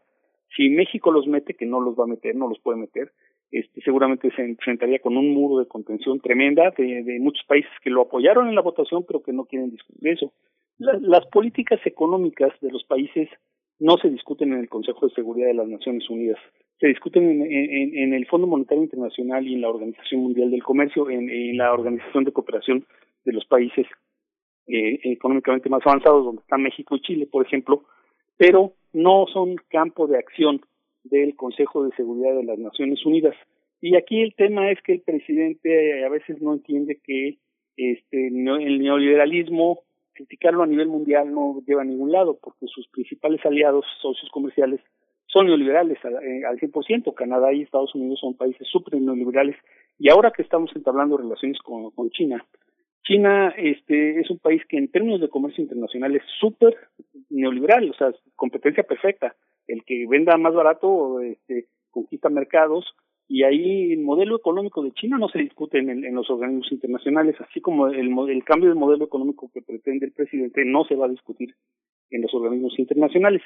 Yo creo que el presidente, el, reto que tiene es entender hasta dónde puede hacer política interna y no trasladar tema de, de política interna que no pueden interceptarse en los organismos internacionales, no, no querer llevarlos a los organismos internacionales y menos a los foros de las Naciones Unidas. Lo que tiene que buscarse son consensos temáticos donde logre amplios apoyos como los temas de salud, los temas ambientales, etcétera. Pero en este momento México no puede definir una agenda en el Consejo de Seguridad de la ONU porque no está definida la elección de Estados Unidos. La elección de Estados Unidos, nos guste o no, para mal y para bien, define mucho la política exterior de México porque como todos sabemos, el 80% de la política exterior de México se, se condiciona por las relaciones con Estados Unidos. Simplemente el presupuesto de la Cancillería 70% se va a pagar consulados, no a pagar embajadas por el mundo. Casi México, por ejemplo, no tiene embajadas en África, casi no tiene embajadas en Asia. Son chicas, no no gestionan gestionan muy pocas cosas, son solo para la gestión diplomática cotidiana. Pero el presupuesto se va en consulados ¿eh? y está bien porque hay que proteger a los connacionales en, en, Estados Unidos y se va para asuntos consulares, no para diplomat no para asuntos diplomáticos. Son consulados que tienen que funcionar, es una red gigantesca, la más grande del mundo, para proteger a, nuestros ciudadanos, de, de, sobre todo de condiciones laborales y de persecuciones de las agencias de, de, como el ICE de Estados Unidos, etcétera. Pero el presidente tiene, ya, ya que se escogió al doctor de la Fuente como embajador y México va a ocupar la silla en el Consejo de Seguridad, el presidente tiene que sacar al país del aislamiento en que está. México está aislado internacionalmente. Eso, aunque la votación haya sido una gran maniobra diplomática bien hecha por el embajador de la Fuente y la Cancillería en su conjunto y los embajadores en muchas partes del mundo, el México sigue estando aislado y el discurso de la 4T no es que guste en el mundo, o sea, simplemente no no no gusta ni si gusta, no entiende qué qué qué quiere decir el, presidente López Obrador con la 4T y le voy a poner un ejemplo. Si los mexicanos entendemos bien qué es la 4T, pues mucho menos en el extranjero, que si simplemente no, no ven muchas noticias de México ni, nada por el estilo, ¿no? Yo tengo amigos españoles, argentinos, chilenos que me dicen, ¿qué es eso de la 4T? Yo les digo, pues investiguen ustedes, porque yo tampoco lo entiendo mucho, ¿no? Nos estamos acercando ya al cierre, nos quedan un par de minutos para cada uno de ustedes, para una reflexión que yo les pediría orientarla pues hacia la pandemia. La pandemia nos da un rango muy amplio de discusión internacional, eh, pues qué papel jugará y está jugando ya el Consejo de Seguridad en un tema tan amplio como ese y los retos que se ven para, para, para México en este sentido, eh, doctor Roberto Cepeda. Sí, Berenice, en estos momentos yo creo eh, todavía hay mucha incertidumbre hacia dónde está evolucionando la pandemia. Eh, se hablaba ya de que se había disminuido el número de casos, eh, pero se habla también de un rebrote en algunos países, no, no en todos. Entonces, bueno, yo creo que, eh, como ya lo mencionamos eh, de manera eh, muy breve hace algunos momentos, yo creo que este es un momento propicio para que México se posicione en la comunidad internacional, ¿no? Eh, defienda eh, al tiempo que, que, que, defienda y que refrende sus eh, valores eh, de política exterior a los cuales ya hemos hecho alusión, una vocación pacifista, eh, más enfocada a los eh, derechos humanos, a la solución de controversias de manera pacífica. Yo creo que también al mismo tiempo México tiene que entrar ¿no? en, en, en en la arena internacional como una posicionarse como una potencia eh, para poder eh, garantizar el acceso universal a la vacuna que todavía no ha salido eh, que todavía no, en estos momentos pues hay investigaciones muy importantes hay avances pero un, una vez que se tenga la vacuna cómo garantizar el acceso universal y creo que México ahí podría ser jugar un rol muy importante eh, en segundo lugar,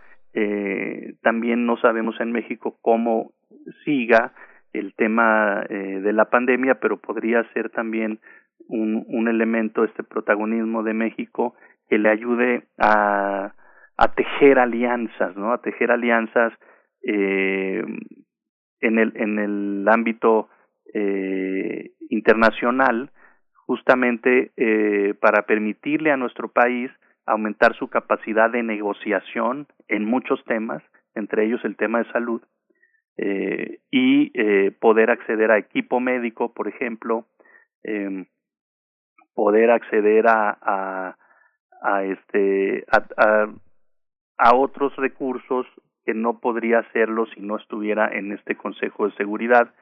Y solamente ya para cerrar mi comentario, eh, creo que el, doctor Juan Ramón de la Fuente, que fue secretario de salud en, eh, en el gobierno de, creo que de Cedillo, eh, fue el rector de la, de la UNAM, entonces conoce eh, y, y tiene estos eh, eh, contactos internacionales que, que justamente le van a poder ayudar a México a, eh, a tener una presencia importante en el ámbito internacional para que nos sirva a nosotros para hacerle frente a la pandemia, ¿no? Al, al COVID-19. Por supuesto. Doctor Raúl Benítez, nos queda un minuto para poder escuchar sus reflexiones. Yo, no coincido con mi colega eh, Roberto Cepeda. La, la pandemia nos está castigando en el mundo y nos va a castigar más porque no han logrado parar el número de, de, crecimiento, de muertes y de, y, de infecciones que se están acumulando día a día.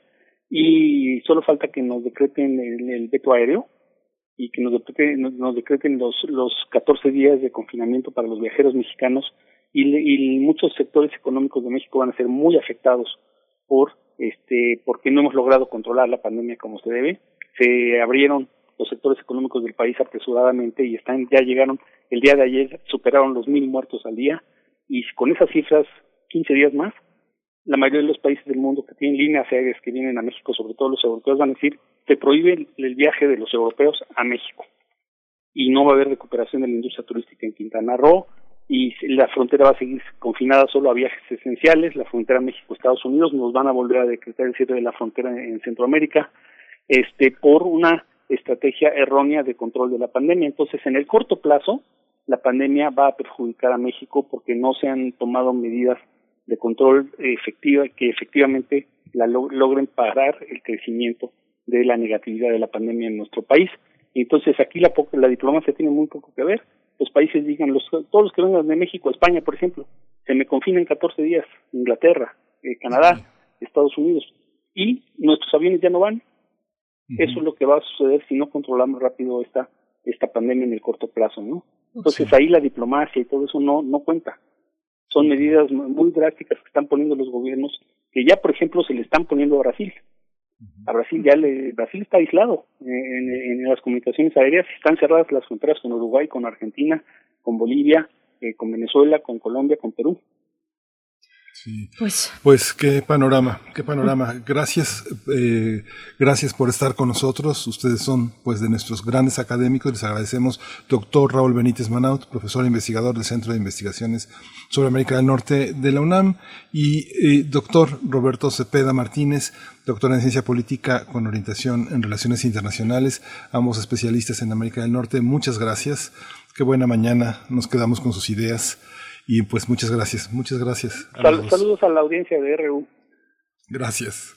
Muchas gracias, gracias Miguel Ángel, gracias Berenice. Hasta luego. Gracias, gracias Berenice. Pues ya nos despedimos, nos escuchamos mañana de 7 a 10, nos escuchamos mañana en las frecuencias de Radio UNAM y en las frecuencias de Internet. Berenice Camacho, esto fue Primer Movimiento. El mundo desde la universidad. Radio UNAM presentó Primer Movimiento. El mundo desde la universidad.